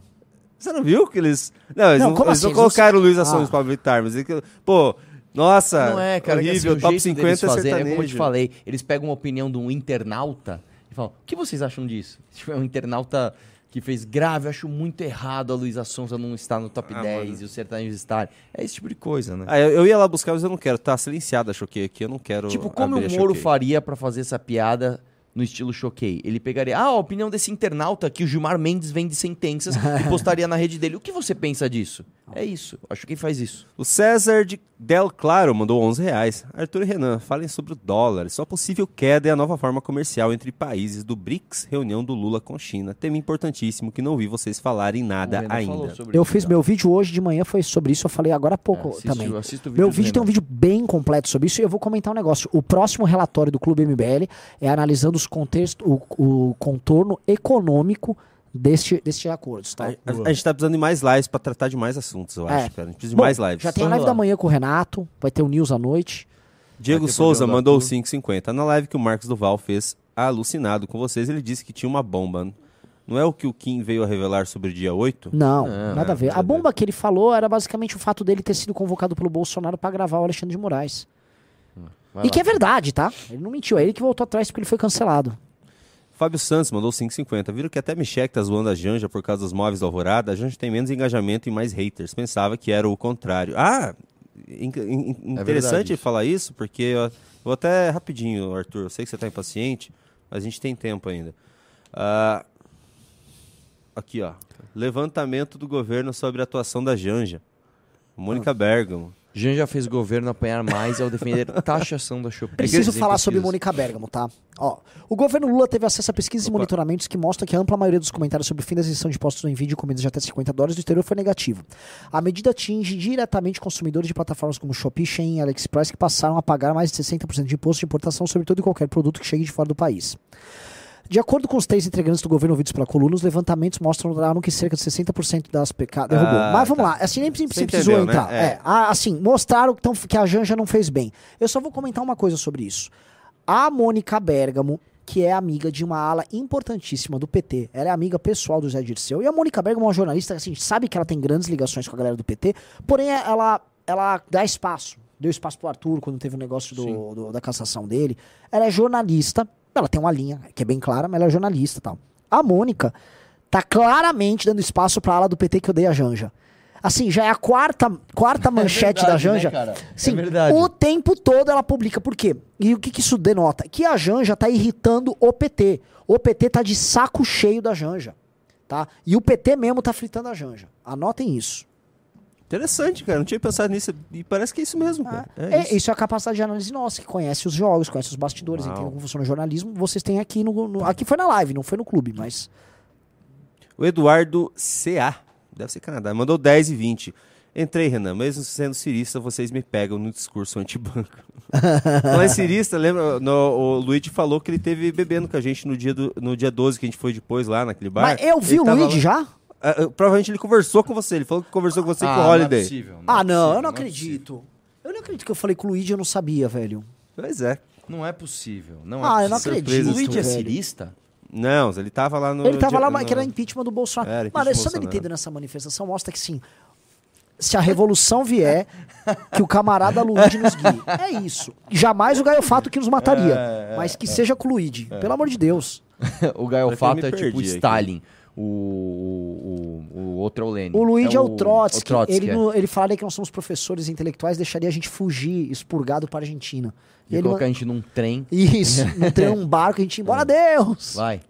O João Gilberto mandou 11 reais. Quem precisa ficar onde está, essencialmente para defender pautas federais. Colocar ele para propaganda do Beraldo para prefeito. Cargo executivo Beraldo tem mais perfil. Vamos Kim, lá. legislativo. Duas coisas. Número um, o Kim, se ele perder, ele volta. Número dois, se ele ganhar, ele fica muito mais influente, inclusive sobre deputados paulistas, tá? O prefeito de São Paulo tem mais influência sobre deputados paulistas do que alguns deputados. E número três, o Beraldo é, precisa ser conhecido para ele ganhar uma eleição. O Kim é muito mais conhecido. O Kim ele é conhecido por absolutamente todo mundo. E só uma coisa, o Kim, nesse início de mandato, do, do segundo mandato dele, ele está muito mais conhecido. Se quiser, Junito, de novo, Tá pegue, o- voando, pegue, tá a, pegue a lista de vídeos do YouTube do Kim, só para vocês entenderem que o maior político no Brasil hoje no YouTube chama-se Kim Kataguiri. E Ah. o segundo, Guto Zacarias, se for ver bem. Zaca- Nossa, Guto Cara. Zacaramba! É, o, o o Arthur tá, tá, tá apressado. Vamos lá. É, calma, João Gilberto. É, calma, Calma, a gente cara, tem já tempo. São 5h30. Esse- Por que, que você quer? Você tá Porque eu preciso apressado? comer, cara. Pra... Pra estar Ah, é verdade, meus caramba, esqueci de ter futebol hoje. Tudo bem, Vamos mas rápido, assim, se vamos quiser rápido. comer, pode comer, eu termino aqui. Eu, tô- eu quero ver se entra mais uns 5. Galera, olha só, já que já batemos aqui a 10, quem entrar do 11 a 15, Ah, e o pessoal tá falando, tipo, esse- cara aí, ó. Plito Eu, eu vou colocar tua cara aí, pô, Arthur. mas deixa eu, deixa eu fazer a promoção, cara. Não, deixa as pessoas fazerem outra coisa que não promoção, velho. Pô, É toda hora, né, mano? todo é todo pra falar tempo disso, promoção. mano. Ué, mas Ó, desculpa, esse cara, esse cara aqui fez 10% pra prefeitura de São Paulo, a gente sem dinheiro e sem tempo de TV. Eu tô colocando na câmera Ah, em você, sim. mano. E parem de duvidar do Kim, viu? É. Imagina, o Kim, O cara, Kim é capaz de o Kim ganhar tá a seleção, bem maior irmão. do que eu tava em 2020. Exato. O João Gilberto falou, o Kim... pri- Ah, acabei de ler. O Alessandro Mônaco, Alessander Mônaco mandou 55 reais. Aos olhos auspiciosos de Alessander Mônaco, vamos bater 4 mil views. E batemos. Bateu 4 mil. É isso aí. Grande Alessandro, bateu mesmo. Obrigado. Felipe Santos mandou 5,50. Quando será a cueca freada do dia da posse do micro? Entendi. O Alessander Mônaco mandou 110 reais. Nossa senhora, chega- ele voltou com tudo, tá cara. Ele voltou. Tá louco, é. Por isso eu apoio o Eduardo Leite, gay como eu. Não prezamos por Ah. isso. Queremos resultado e não essas firulas. Mas o, o Mônaco, mano, assim, o Mônaco, o, o, o Leite é um baita governador. Fato. Ah, sim. João G mandou 5,50. Taxista de São Paulo nem sabem quem é o prefeito. O duro que também não sabem em qual cargo quem está. Precisamos ir pra rádio para aparecer pra população. Quem não assiste YouTube. Sim. Cari Curi Fox mandou 20 reais. O que vocês acham dessa demonização que a mídia está fazendo do novo ensino médio? Tem desde jornalista falando que vai acabar com a aula de história até matéria dual interligando Porque, o novo ensino médio com os massacres. porque setores da imprensa são alinhados com o, não só o governo, como com a esquerda como um todo. O TLC mandou 5,50. Moro no Campos Elíseos é literalmente um inferno. É um Não, inferno. moro. Moro no Moro. Campos Elíseos e é literalmente um inferno. Tem que ter um Rudy Giuliani elevado à décima potência para resolver isso aqui. É, pior que é verdade. O Rudy, o Rudy Giuliani é do, do Nova York lá, né? Você sabe que o Campos Elíseos era pra ser a nova Champs Élysées, né? É. Um nome lindo, né? Campos Elíseos. Ah. Pois é. É, Fernando Shigeru mandou 300 ienes. Beraldo, prefeito. O Vitor Martins mandou. Falar em Beraldo, foi muito bem hoje lá, hein? Muito bem. Nossa, Aliás, o Beraldo pessoal, é- assistam amanhã o Morning Show. O Beraldo tá endemoniado, tá muito bem. Aliás, assim, né? Aqui é o nosso programinha, assim, é a divisão de base da Jovem Pan. A gente forma os nomes e a galera tá indo pra Pan. Tem muito Assim, na Jovem O Pan, né? Pavinato foi do MBL, hoje é o principal âncora da Pan. É, cara, o Roberto Mota, que faz com ele, já foi do MBL. Conheço um outro cara chamado Paulo Matias. Paulo Matias fazia MBL. News conosco. É. Ah, cara, o Fernando Holliday vai várias vezes lá. Já ia ser um quadro uma vez lá, não tá mais. É, Ricardo Almeida foi fazer 3 em 1 várias vezes e agora o Beraldo, tá? É. Victor Martins mandou 11 reais. Salve, salve. Outro, estive no desculpa, André Marinho. André, Mar- André Marinho. André Marinho. E até o Albo Spider. Fui eu que coloquei ele lá. Ah, não, mas eles não fez essa live, né? Eu Não sei, mas é, enfim, né? Vai lá. Victor Martins mandou 11 reais. Salve. Estive no congresso de BH. F demais. Acabou que eu não consegui tirar uma dúvida. Tem algum planejamento de vocês para a eleição municipal do ano que vem? Tem. Claro. É, a gente tratou isso na live. Mas ele deve estar falando de BH, né? Ah, tem tá. também, tem também. Lá tem? Tem, opa. O Movimento Direita Brasil mandou 22 reais. Tamo junto, Danilo Gentili, presidente. O Luigi mandou 11 reais. Tem que processar esses... Não é o Luigi Verso. Você gosta muito do Luigi, né, Eu cara? sou- Convida eu sou- ele pra, pra fazer uma entrevista Eu aqui. sou completamente luidizado, mano. Eu vou fazer um debate entre você e o Luigi, pode ser? Eu vou convidar ele. A gente vai ficar concordando. é, tanto que eu acho assim. Que a- medo, acabar Não, com o e outra coisa, ele. Eu soube que. Eu me precisa mandar, ó, o Luigi tá zoando vocês, porque várias vezes a gente coloca nas capas, refutamos o Luigi, e um não tem refutação nenhuma do Luigi. Ligado? a gente só fica, ah, o Luigi é o máximo. Mas assim. É, a gente precisa dar umas xingadas nele, porque já já ele vai ser cobrado da galera, tipo, ué, que ele precisa bater na gente. Então, Luigi. Já tá, ele já tá sendo cobrado. Pessoal, ah, agora você precisa puxar saco, de puxação de saco de fascista. Não, é. não, Luigi, mano, pode chamar a gente fascista. É, não, cara. contra o Luigi nunca haverá vê processo. como essa galera é, é- é- Cada um tem o seu, o seu ônus da sua galera. Né? A gente tinha os bolsominions que eles foram filtrados pelo Bolsonaro e eles ficaram todos longe da gente. Agora você tem os seus, os seus, seus comunistinhas aí de, de Facebook que acham que tem que pegar uma foice e sair na rua matando pessoas. Então, o Luigi mandou os reais e falou: tem que processar esses caras do 247. Até porque Sim. eles ficam repetindo essas mentiras. Depois, isso faz com que loucos peguem carros e tentem atropelar vocês, como aconteceu com o Kim. É verdade. Mas eles não estão nem. Tem, no outro governo, eles tinham contratos até milionários, né? Que saiu aquela planilha. Esse aí, eles não estão tendo muita moral. Quem tá tendo moral é Choquei. Charles mandou 10,90. Zanin vai pôr juiz ladrão no colo. Hum. Pa Paolo G mandou 11 reais. Incrível como a Netflix tem uma clara agenda woke infantil. Ontem descobriu o desenho Battle Kitty, o qual o personagem principal é um autodenominado gatinha, sem gênero com características, características ambíguas. Onde isso? Netflix? Netflix. Cartoon Network também, né? O Cartoon Network é uma traição com as crianças. Né? Porque é um canal que os pais sempre consideram um canal. Ah, deixa lá pra criança assistir o Cartoon Network, tem os desenhos. A traição com os pais e com as crianças. Aí e aí eu- culpo os pais, porque o pai que sabe que isso tá acontecendo e ainda mantém o canal lá pra criança ver. é- Agora sim, uma coisa que eu ia comentar com vocês. As crianças falam dos desenhos na escola. Eu tenho uma sobrinha e eu morro de medo do tipo, do nada alguém ligar e ela tá assistindo esses desenhos e começar a acreditar nessa, nessa birosca, entendeu? Porque a criança se afeiçoou pelo desenho. Então, ela quer o boneco, ela quer o, eh, sabe, quer o brinquedo, ela imita e tal. Então, assim, eu já fico noiado. Eu falo, pô, falo pra minha irmã que é mãe dela, e aí? Né? Não vai deixar ver, tá? É que minha irmã não, não deixa, mas quantas mães estão querendo ser modernete e deixam? Por isso que eu sou a favor da criança jogar videogame desde cedo, esquecer, e sabe, no jogo já é um ambiente mais ácido, ah, sim, machista, até porque o- tóxico. hoje o, o videogame hoje é alvo da, da influência woke. Pra caramba. Não funciona. O Luiz Felipe Gonçalves mandou 5,50. Dizer que o Moro não deveria fazer essa piada não reforça o discurso da Tabata. Eu entendo que ele é senador, mas o problema não tá na piada e sim no ambiente. Mas, calma. O fato dele não dever fazer aquela piada não significa que, o- que o ambiente esteja bom. Tem nada a ver. Né? São coisas completamente diferentes. Uma coisa é o ambiente estar ruim e realmente está. Outra coisa é um senador da República fazer uma piada delicada dessa no momento em que ele está sendo filmado. Agora, é óbvio que ele não tem que ser investigado, preso, nada disso. Nada disso. É, não é conveniente, não é, vamos dizer, um- não cabe a um senador fazer essa piada, sacou? Não é, não é conveni- nem- nem conveniente em termos políticos, muito menos conveniente em termos de postura. Eu diria até que, assim, para um deputado, até. Até que. Senador não, mano. Senador não. É, que o Sena- o Senado ali. o As pessoas Senado- não entendem a diferença. Quem né? julga também o, o, o ministro do STF é o Senado, seria o Exatamente, Senado. né? Exatamente, exatamente. O Alessander Mônaco, nossa, mandou mais 55 Nossa. reais. É, acreditem, o Alessander Mônaco é Alessander Mônaco Ferreira, primo do Renan. Nossa. Alessandro Mônaco, eu vou te pedir assim, a última vez, você fez muitas piadas, surgiam os loucos, eles vão falar que essas coisas que estão falando são verdade, e aí do nada você é preso, entendeu? Vo- O Alessandro Mônaco não é meu primo, só avisando. Vamos tá começar bom? de Ó, novo, né? Ele não estava nas Montanhas Tatra também, só estou falando isso. Ele tava lá congelado? É, não, não, ele não estava congelado nas Montanhas Tatra, porque já já o Let's Deck faz uma thread, e aí dá mó caca. Esse cara existe ainda? Não, sumiu. Entendeu? Fechou. Só estou avisando isso para não. Por favor, em nome da sua segurança, Alessandro. Marcos Góes mandou 30, 30 reais. Irmãos, não se enganem, sejam gamers e valeters. Essa é a maneira correta de usar seus respectivos fins de semana. Qualquer coisa fora disso é perda de tempo, incluindo viajar com amigos, sair na porrada ou beijar na boca. Vamos lá, só que Ah, eu esse eu não negócio, concordo. galera. Esse, ah, esse eu não concordo. Se entrar essas três Games últimas é mais pessoas- legal. Se entrar as últimas três pessoas aqui, já entraram 12. Entrar Mas três é que aqui. a- a- a Pô, deixa eu Valete- fazer uma merchan rapidinho, rapidinho. Manda, Se entrar as três pessoas aqui, eu vou sortear duas valetes, tá? E Plito, o que, que mais eu vou fazer? Outro dia teve picanha. O que, que eu incluo aqui?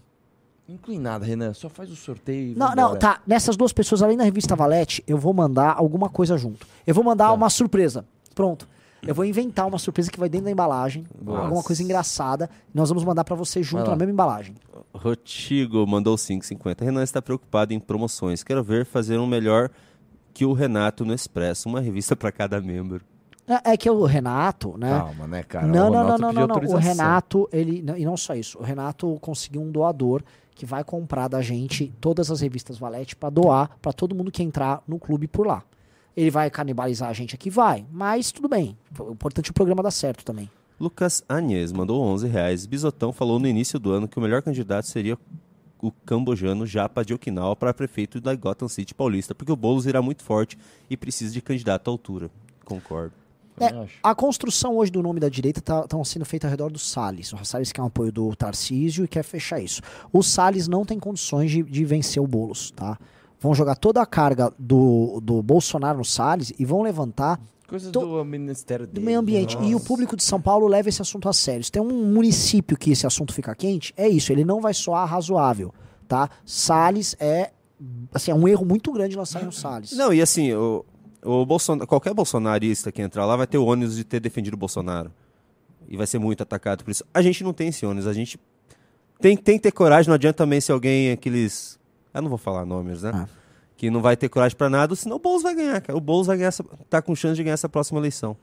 Precisamos do Kim Kataguiri. O Alessandro Mônaco finalizou com mais 110 reais e não falou nada. Uou. Tamo junto. Foi? Foi. Foi- Então é isso, um abraço. Ah, pera, pera, assim, vamos, tudo. vamos. Galera, entre aí. Falta, Eu ó, vamos dar com cinco fome, minutinhos pra bater o cento e... Vamos pra bater 15? Vamos Tô- ver se a galera tô com você, Arthur. pessoas, cara. Galera, lembrando que tá acabando a revista o Renan, ele Valete. tá, ele tá louco na loucura. Eu não tô tá louco na louco na loucura, loucura cara. Valete. Eu, eu, tô, eu sou homem de desempenho, Eu vou colocar um vídeo também, pra você eu reagir então. Ó, dois minutos. tá? Puta, eu vou... Vamos, vamos lá. ele quer, ele também, quer duas né, pessoas. Olha só, Vai lá. galera, deixa eu avisar um negócio. Coisa número um.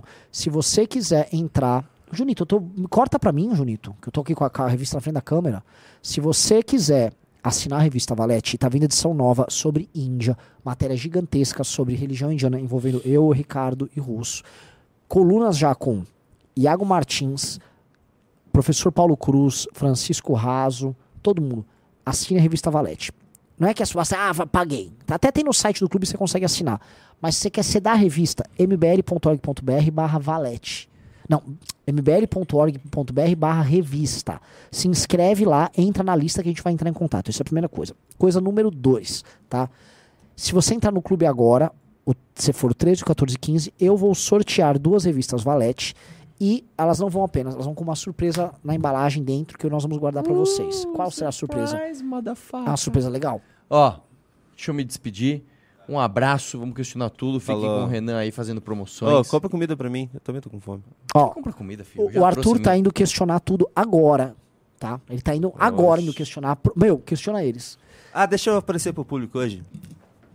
Já tá no fim, já eu quero aparecer. Vai lá, Junito, senta aqui comigo e a gente finaliza o programa. Só pra mostrar que eu vim de terno também. Ah, você veio de underdogo, né? Vamos ver se dá pra ver. Tá, você tá com o uniforme do time que tá liderando a- o certame. Tá? É por isso que o Arthur ele quer. Ele quer, Ah, ele quer tá- dormir. Ah. é, ele quer comer pra poder jogar bem Sim, a contra a, rodada. gente. É o primeiro jogo da rodada, Keepers versus Underdog. O jogo dos campeões. Entrou? Ainda não entrou. Tamo lá no 12. Falta, gente, faltam três pessoas entrar. Não entrem por mim, entrem por Junito. Galera o aqui. problema deu aqui que quem vai controlar lá daí? Não, tudo bem, não precisa controlar. É, Por quê? É é automático, não é o, o nomezinho da pessoa que entra? É? É automático. Então tá, vamos esperar abrir. É estranho estar nessa posição aqui. Né? Fala alguma coisa. Ah, o que eu ia comentar aqui, finalizando o programa, Junito. Eu tô muito feliz. Agora, assim, vamos falar só da gente, que terminou o programa, só pra gente encerrar. bora. Pra dando assim, ó. Quando for 17 e 42 encerra. Então, ou entra ou também não entra, aí não tem sorteio. Queria comentar duas, duas coisas, Junito, galera. Coisa número um. Tô muito feliz que o programa matinal tá funcionando, tá? O programa do Renato tá começando a tomar forma. Tem uma série de melhores técnicas que vão ser feitas. O Plito Bunhoel montou um grupo de trabalho, é ou não é? Um GT multi, ah, multitemático, tratando das mais diversas questões de forma holística do programa. O programa vai melhorar, Holístico. tá? Vamos ter anúncios grandes agora pro programa do Renato Matinal. Há também um grupo de trabalho trabalhando na, no, go- no programa do Arthur. que É um programa que vai acontecer nesse horário aqui. Nesse Quando horário vai aqui. começar? Creio que talvez daqui uma semana e meia, duas semanas, tá? Então ele vai estar, assim, tá montando cenário, tá montando tudo, tá? Revista Valete tá terminando de contratar o gestor de marketing dela pra gente montar o podcast, o ValeteCast, tá? Que é só, assim, papo de altíssimo nível, tá? Eu tô muito feliz. Como que você, vê Você seu não para, você não para mais. Eu acho que a gente tá com tudo pra se tornar a grande revelação da direita aí no pós-bolsonarismo. Revelar não, já é uma realidade, não é revelar. Só que tá tomando muito fôlego. É incrível. Muito, muito. O Outra fôlego coisa, que o MBL tomou depois da, dessa... E o Bolsonaro sumiu. Tá, tá ruim pra todo mundo Tá. na direita. Que, assim, Menos pro MBL. É que a gente trabalha. A gente trabalha de verdade. Assim, fazer uma revista, você tem que escrever 64 páginas. Não é fácil. Fazer o, Clube MBL, quem tá vendo, tá, tá vendo, não é fácil. Fazer o trabalho que a gente faz, não é fácil. Os caras só querem falar assim, ah, tô com mito, armas, é a caveira do, do delegado Caveira. Isso é fácil. Quando, por- porém, quando você entra nos tempos de vacas magras, né? Não é assim, você não vai conseguir viver só com caveiras. E a gente tá trabalhando. Enquanto eles puxam o saco, a gente trabalha. Assim, eles... 13, entrou mais um. Galera, meu Deus do céu, Falta um, falta dois um. minutos. Eu dei um minuto de cada. Falta duas pessoas. Vamos lá, galera. Entrem, entrem, entrem, entrem, entrem. Tem outro, outro ponto, né? Ah. Eles estão começando a viver a, a vaca magra agora, né? As vacas magras. A gente nasceu nas vacas magras, né? Sim. A gente passou pelo inferno, por causa deles, inclusive. Sim.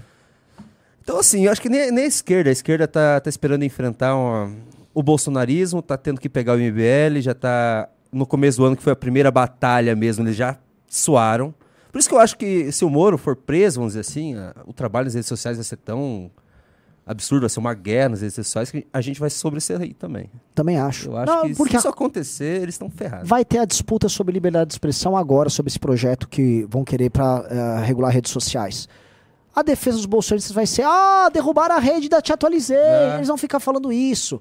Eles vão vir com exemplos eh, anedóticos de casos que envolveram eles e tudo voltado pro passado em cima de bolsonaristas. Vão ficar com aquele papo de, de revista Oeste e tal. E a gente não, a gente vai bater no que precisa ser batido e vai agir de forma técnica. Não à toa, o Kim, que é o parlamentar que representa esse pensamento, ele está bombando nas redes Bombando. sociais. Entendeu? Por quê? Porque o trabalho é melhor. É porque é chato também. Imagina que você vota no, no delegado Caveira. Pô, ele vai bombar nas redes sociais. Ele- Esse cara me representa. Ele vai lá e vai acabar com o comunista no Congresso. Ele vai lá e passa vergonha. Vou André, no André Fernandes. É. O cara que vai me representar lá no Congresso. Vai lá, passa vergonha. Quem que não tá passando vergonha? É só o Kim. Aliás, se há, vamos, vamos ser justos, se há um bolsonarista que não passa vergonha, e veja só, ele é bolsonarista, ele não é da nossa linha. É o Lupion. Então Lupião? tem bolsonarista que não passa vergonha. O Lupião é do teu estado, do Paraná. Não, mas sabe que o Bilinski, quando ele não tenta lacrar, eu vi, eu via outras comissões dele, ele até que fala bem. Quando ele tenta dar aquela lacrada que ele fez lá com, e, e apanhou daí, ele vai mal. Você começa, ô Bilinski, você, você fala bem, você, você é bom. Eu, eu vi assim, ele, ele tem uma boa comunicação, esse cara. Começa a trabalhar só, começa a pesquisar, começa a agir que nem o Dallagnol, por exemplo. O Dallagnol foi lá e tá, tá, tá trabalhando. Sim. Foi lá, não, não ficou só lacrando e tá juntando agora informações sobre quem são os influenciadores que vão ganhar dinheiro do governo. Ótimo! Tá trabalhando. Tá trabalhando, tá entregando. O Kim Kataguiri tá trabalhando, tá integra- entregando. O problema é que trabalhar dá trabalho. Trabalhar Dá no muito trabalho. trabalho. Aí o cara fala, pô, mas deixa eu gravar um vídeo É. falando que, sei lá, fulano é gay. Por favor, deixa eu gravar um vídeo falando que o mito é bonito.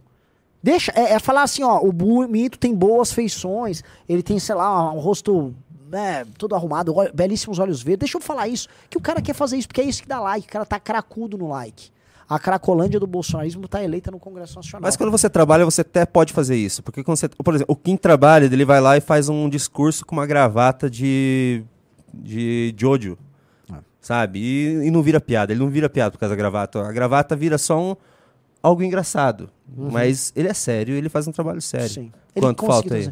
Falta dois, mas a galera não entrou. Não Já dar, bateu o ter tempo. que- eu vou ter é, que Junito finalizar. vai lá encerrar, infelizmente. Galera, só queria mostrar o manto aqui pra vocês. Amanhã daremos mais notícias. Valeu, Junito.